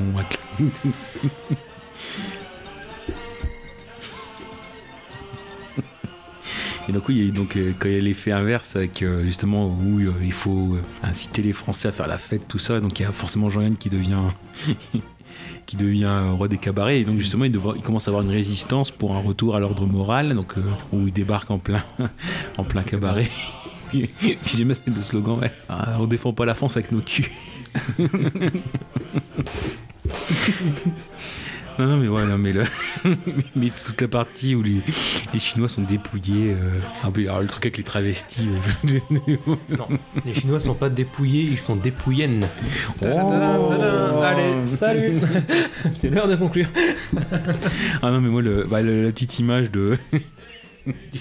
du guide Michelin qui remplace le petit livre rouge. Voilà, c'est ça que j'aime dans ce film. Ouais, ouais, ouais. Il y a une connerie, il y a des conneries, enfin des conneries. A- J'aime pas dire le mot connerie là parce que c'est pas vraiment la blague facile quoi. Là, c'est vraiment. Ouais, mais il y a toujours une idée derrière, tu vois. Ouais, plus, euh, l'humour du film me correspond totalement, donc. Mais bon, c'est de la connerie quand même.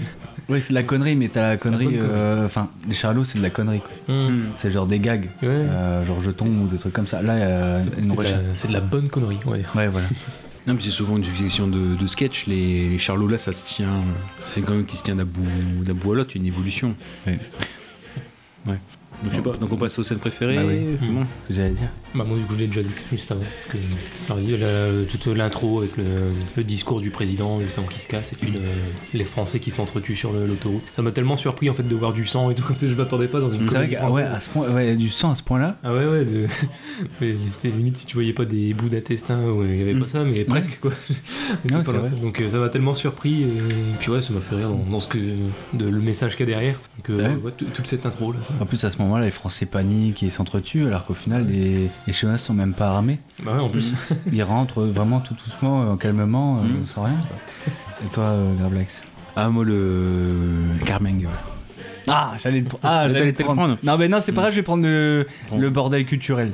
le, le- le carnaval, euh, bah, le bordel. Moi, j'appelle ça le bordel culturel. Le- la- donc la fête de la joie. Ouais, la fête de la joie. non, mais ça, c'est. Alors, le- la, le- la caméra fait un travelling, euh, non, enfin, un Mm. panoramique. Pff, Alors, on a euh, vraiment. Non, non. Alors, attends, je crois que j'ai- noté un peu, oui, mais tu t'en avais donné quelques-uns. Mais oui, il y a les scouts, il y a. Il y a l'accordéon et l'accordéon aussi. Non? Oui, il y a l'accordéon. Il y a les. Ouais. Moi, je- alors je vois dans mes, dans mes notes que j'ai complètement débloqué aussi parce que j'étais en train de lister. Du coup, je vois des choses apparaître. Je suis. Oh. Ouais, j'ai mis des dragons avec des bretons, des scouts. euh, il y a l'association des marxistes fol- folkloristes. non, mais c'est. Et, puis il y a plein de panneaux derrière, genre Mm. euh, l'association des acteurs, l'association Ouais. des nouveaux acteurs, Hmm. mais aussi l'association des anciens acteurs. Enfin, il y a plein de messages derrière. Enfin, c'est. Mais c'est vrai que Carmen, c'est.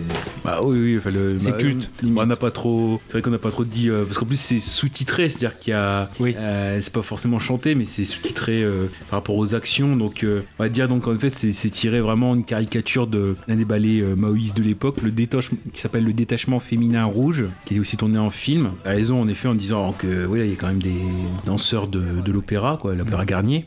Donc oui, euh, qu'est-ce qu'on a Oui, donc euh, sur la trahison féminine, voilà. euh, cette femme a été vue en compagnie des tigres de papier que sont les impérialistes pourris. Ah Oui, quand elle se fait capturer, ouais, donne chaussée, enfin, c'est pas comme ça. Je me repens, je vais faire mon autocritique. C'est complètement. Non, et donc à la fin, ça, il y a l'international qui retentit euh, à la fin, quoi, c'est ça. Et donc ça finit par le slogan Le prolétariat ne peut se délivrer définitivement qu'en émancipant toute humanité. Ah, Donc après il y a ça, il y a le fait que ouais, comme il y a des, des attentats en plus, euh, il y a euh, Johan qui se fait de l'argent avec euh, les gilets pare-balles. Les podomètres, ça les pouces-pouces c'était ça les podomètres. Et pourtant, le film ne dure qu'une heure cinquante. Mm. Mais il y a, pff, il y a tellement de. pff, chaque- Ah non mais des, des idées tout le temps, euh, le, les panneaux d'occupation qui rappellent les panneaux d'occupation nazis où Oui. euh, justement c'est c'est traduit pour trouver les choses. Bon, puis en plus c'est tout genre l'hôpital américain. bon. Puis la fin surtout, surtout euh, on a euh, Calfan qui est tondu. Oui. Calfan qui est tondu, donc elle part, c'est les résistants de la, de la 25e heure, même euh, Prévost et Serrault qui, euh, qui tendent les mains pour euh, se montrer en vainqueur, et puis Prévost il se fait piquer sa montre. Donc il y a ça. Donc le côté tondu par les, ouais, les résistants de la 27e heure. Puis surtout euh, Jean-Yann qui finalement revend billet, qui revient finalement euh, des Ouais, les chars. euh, les, les chars que lui-même a, a vendu aux Chinois. Enfin, il y a ça. Et puis euh, à la fin finalement il repart en, il repart en Italie avec le pape pour euh, parce que les, les Chinois ouais, ils sont partis de France mais ils sont pas partis d'Europe. Donc il va refaire la même culbute. euh. de ramener euh, les pouces-pouces euh, Italie. puis avec le pape qui le montre. euh, et puis petit- puis avec un chinois derrière le pape. Ça aussi, quoi, filmé au Vatican, euh, avec le pape et tout ça. Enfin, je sais que c'est pas le pape, Mm. mais la manière dont c'est filmé, enfin, c'est déjà, je me suis dit, bah, c'est une comédie française, c'est ouf, quoi. Bah, Mm. c'est fou de faire ça. C'est pour ça, c'est- maîtrisé, je trouve. C'est.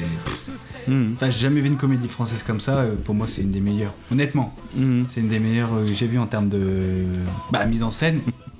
Ça va très loin, c'est pour ça que je suis mais surmotivé à l'idée de, voir toute la filmo de Jean-Yann quoi. Parce que euh, c'est comme ça à chaque fois, moi je, je suis euh, sous le charme. Ça, il se présente toujours comme, euh, du moins quelqu'un qui réussit. Dans, moi, j'ai revu euh, Moyen à vouloir des sous, en effet, où il, dénonce un petit peu le truc de l'industrie, euh, des syndicats, de l'Église, du pétrole, etc. Et donc, mais quelqu'un qui, au bout d'un moment, face à tant de critiques, alors qu'il qui fait le bien parce qu'il y a trop d'argent, il décide de, se retirer. Et voilà, il met, les, suivis par la chance. L'argent appelle l'argent. Là, c'est ce qu'on voit avec, pareil, dans sa position de même si elle est pas très, elle est beaucoup moins morale, la position dans les Chinois à Paris où euh, pareil, ouais, il un milliard, deux milliards, 8 milliards. quand ça fait beaucoup. Puis même l'homme d'influence, c'est-à-dire que même à la fin, ou quand il y a les résistants qui viennent euh, chez lui, bah, euh, ah, faut que tu il arrête même pas. Toujours pareil, bon, il y a peut-être des films qui sont clairement de leur époque. hein. De toute façon, euh, même là, on le voit quand même, il y a quelques petites, euh, petites choses. Parce que finalement, les Chinois à Paris, c'est euh, c'est, aussi un moment où tous les mouvements post-mai 68 sont là. ça, ça peut encore avoir un- une incidence sur lui, surtout que les Chinois, c'était pour pas prendre les Soviétiques à l'époque. Et que je pense qu'aujourd'hui, ça, râle, ça râlerait plus de mettre. Même si voilà, encore une fois, les, Chinois, si on analyse avec leur recul, ils sont montrés plutôt côté positif, côté uni, bon voilà, ils imposent des choses, mais bon, ça va encore. Parce qu'il faut bien, une petite contrainte. Par rapport à l'époque, ça, c'était pas ce qui était le, ce qui allait choquer le plus. Et c'est jamais vulgaire. Je trouve que le film n'est pas vulgaire. Non, non, non, ça va. Enfin, ça va ou ouais, enfin, c'est dans, dans le mouvement. Toute la partie avec euh, les Chinois qui parlent complètement en sucette. Ah oui. ah oui. C'est ça qui est. Ils mettent des mains au cul, tout ça. C'est- Bah, c'est pour ça que euh, dans ma reco, euh, je vais vous parler d'Astérix et Obélix, mais surtout les domaines des dieux. D'accord. D'Alexandre Astier, de Clichy. Parce que bah, dé- déjà, cet humour, on a un peu cet humour-là avec euh, dans Astérix et Obélix, je trouve, dans les BD, même dans les dessins animés. Euh, mais après, je m'y connais pas assez en dessin animé, faut que je les, faut que je les vois. Mais on a parlé de Cléopâtre avec Depardieu, rapidement. Et là, je voulais vous parler justement de d'Astérix sous Alexandre Astier, qui pour moi euh, fait quelque chose de, de formidable avec le Louis Clichy, parce qu'il a, il euh, respecte à fond la BD, l'héritage d'Astérix, et en même temps, il propose quelque chose de nouveau et de contemporain avec, euh, bah, déjà avec l'humour Astier, et en plus de ça, euh, l'animation, euh, qui est quand même sympathique, et bien, bien, bien sympathique. Ouais, c'est vrai qu'il a, il a en plus un style d'humour et d'écriture qui correspond parfaitement à l'univers d'Astérix. Oui, c'est vraiment- frappant, c'est frappant, surtout dans bah, justement le domaine des dieux, le premier, premier qu'il a réalisé. C'est waouh!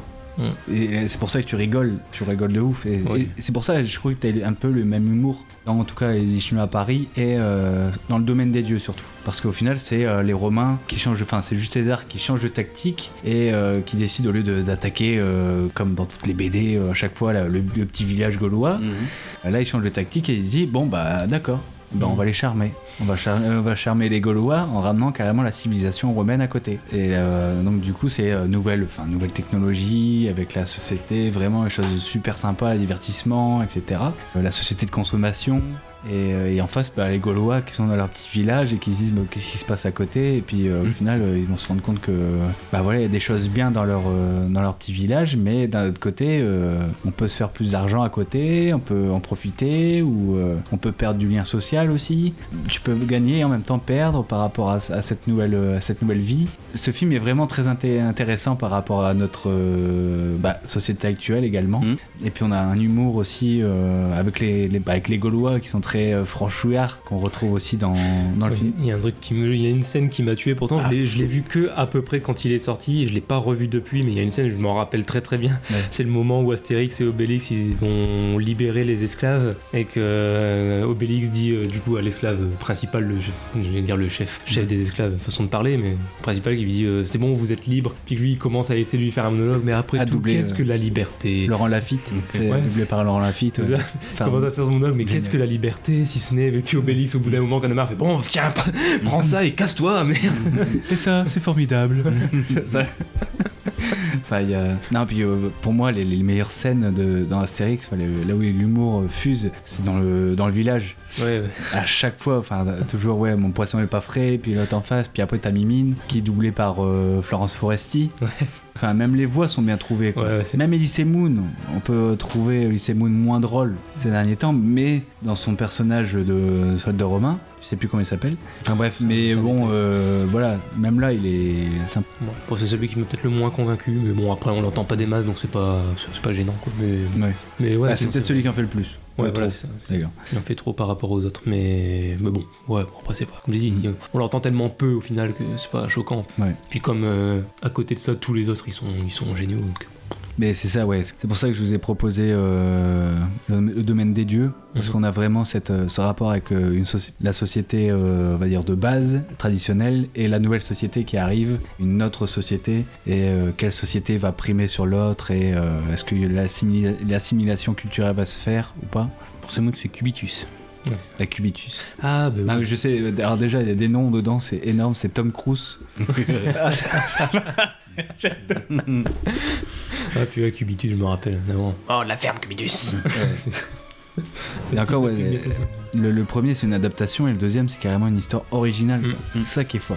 Il y a un truc qui m'avait tué aussi, c'est le moment où ils sont dans l'arène. Je sais plus si c'est pour un combat de gladiateurs ou un truc comme ça, et puis qu'il y a le- la musique du JT de TF1 qui se lance. c'est con, ça m'a tué. C'était tellement bien trouvé. Et c'est pour ça maintenant, est-ce que tu préférerais voir un film d'animation de cette trempe qui continue de, de cette manière-là ou qui revienne au film? Bon, ils peuvent faire Sachant que euh, voilà, t'as Game Canet et tu retombes faire pas avec euh, voilà, un Chabat qui revient. ou- Enfin, Ah, je veux dire, après, c'est sûr qu'après les mauvais films en, en live euh, qu'on a eu, bon, ça, ça fait toujours peur, mais après, comme je disais, j'ai Guillaume Canet, c'est un mec en qui j'ai tellement Oui, bah confiance oui, que, pareil. bon, C'est- au final, si c'est un mec comme ça qui est attaché au projet, bon, bah, ça- au final, pourquoi pas, c'est encore une Oui. chance. quoi. Mais bon, après, c'est vrai que les films d'animation en parallèle, euh, sous Astier, ils sont, ils sont tellement bons que, ouais, c'est pas, Mm. c'est pas déplaisant non plus. Ils Mais peuvent après, dans les tous les cas, Astier a dit que c'était euh, le dernier.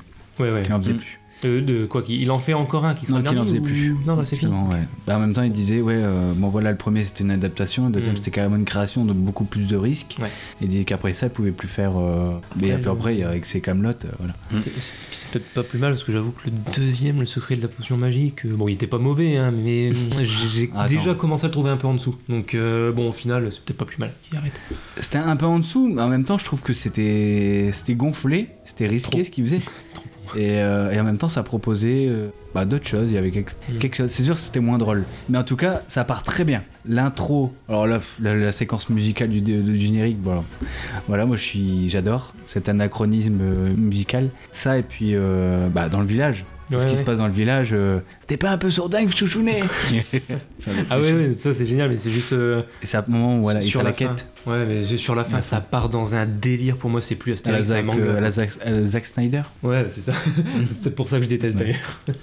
mais ouais, c'est- non, mais ça fait limite manga avec le géant ou je sais pas trop quoi à la fin. Oh, ça- part Ah oui. dans c'est trop, trop éloigné de ce qu'est Astérix à la base, c'est peut-être ça qui m'a gêné. Après, sur tout ce qu'il y a avant, ouais, je suis d'accord, c'est au même niveau que le premier, hein, mais c'est parti beaucoup trop loin sur la fin, ça m'a dérangé. Après, non, comme je dis, c'est c'est pas mauvais pour autant. hein, Mais c'est voilà. juste cette partie-là que j'ai moins. Ça- bah, c'est pour ça euh, en même temps qu'il s'est arrêté, je crois. Ouais. Pour pas euh, risquer de faire des, des choses moins bien. Mm. Pardon. Mais il a bien raison, lui au moins il s'arrête quand il sait que ça devient moins bien, contrairement à certains. Mastier, c'est un génie. Bah oui. tout. ah non, je suis fan. Enfin bref, on va pas rester sur Astier, on va peut-être faire une émission spéciale, mais bon, euh, dans une autre saison. Je pense qu'il est temps de s'arrêter. La saison 15 peut-être, oui, on va peut-être s'arrêter. Ouais. euh, et ben écoutez, merci, merci euh, à nos éditeurs de nous avoir écoutés. Merci à toi, Goubi. Ah, bah, D'avoir, euh, je sais pas pourquoi, mais d'avoir au, au moins écrit ton propre, euh, ta propre critique cette fois-ci. Ah, Et ça pas va. avoir, euh, ouais, J'arrive même plus à parler, là je suis fatigué. Ah, parce que Ernest il nous a fait un procès. hein. Il y a plagiat. Tu te fous de ma gueule, mais j'aurais bien voulu te voir écrire un truc original sur Killer of Jeep, tiens. J'aurais bien voulu te voir le défendre. euh, J'ai pas, j'ai pas pris ce film là, donc c'est pas mon problème. Voilà. Donc ferme ta bouche. Écoute, à bientôt, euh, Goubi. Dans la joie et la bonne humeur, toujours. Je t'aime, Kaz. Putain, merci Goubi. Gravelax, merci beaucoup. Bah, merci à toi d'avoir animé euh, avec euh, chaleur et humanité. Oh, j'ai juste dit bonjour et au revoir. hein, Vous avez tout fait. Toi, t'as Euh, t'as tout fait, Gravelax. Et tu non, il y avait tout dans ta voix. Bonjour. tu as le sens de l'animation, Kaz. Bon, bah, j'ai que ça alors. j'ai que ça, j'ai même pas euh, enchaîné trois mots donc. Moi dire bonjour et au revoir quand même. et ben en tout cas, oui, merci beaucoup à tous et euh, bonne soirée, bonne journée, bonne fin de journée. Au revoir, à bientôt. Bonjour. Coucou. Allez, bonne nuit. ciao, ciao. Bonne nuit. Salut.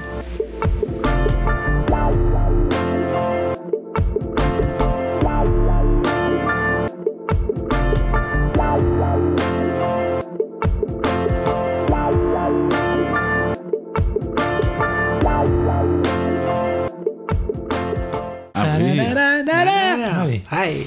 Prière avant l'aube de, de Sauvert. Très bien, très bien. Comme quoi, ouais, le cinéma français. Pas que de la merde. Non, non. Euh, petite pause, je vais rechercher à boire, ça te dit Ouais, vas-y, vas-y. Je pensais pas en avoir grand chose à dire, on est à 52 minutes. Bah ouais. Une envie particulière, c'est ça? Euh, non, vas-y, choisis. À part sur le Lipton, on aura fait un peu de tout. Ah voilà. Mais en fait, c'est quand euh, il fait ce bruit-là, c'est que euh, n'entend plus le frigo. Ah bah. Je crois qu'il se recharge et puis après il s'arrête. Puis après... C'est bien parce que euh, quand Gravelax il parle, on est comme ça en train de pas de manger. bah, c'est les seuls moments où on peut en profiter pour manger. moment où il s'arrête de parler, euh, il est comme ça puis il fait bon qu'est-ce qu'il reste Euh, Bon il reste une saucisse, saucisson de melon. Mm. T'en veux Euh, oui. Merci. Bon, j'ai pas beaucoup de notes pour euh, Les Chinois. chinois, mais bon. Euh, ça va. Enfin, j'ai T'es noté. pas obligé de faire une heure et demie sur chaque film après. hein. Non, non, non, mais euh, enfin, j'ai noté euh, les scènes du film, quoi. Mais Ouais.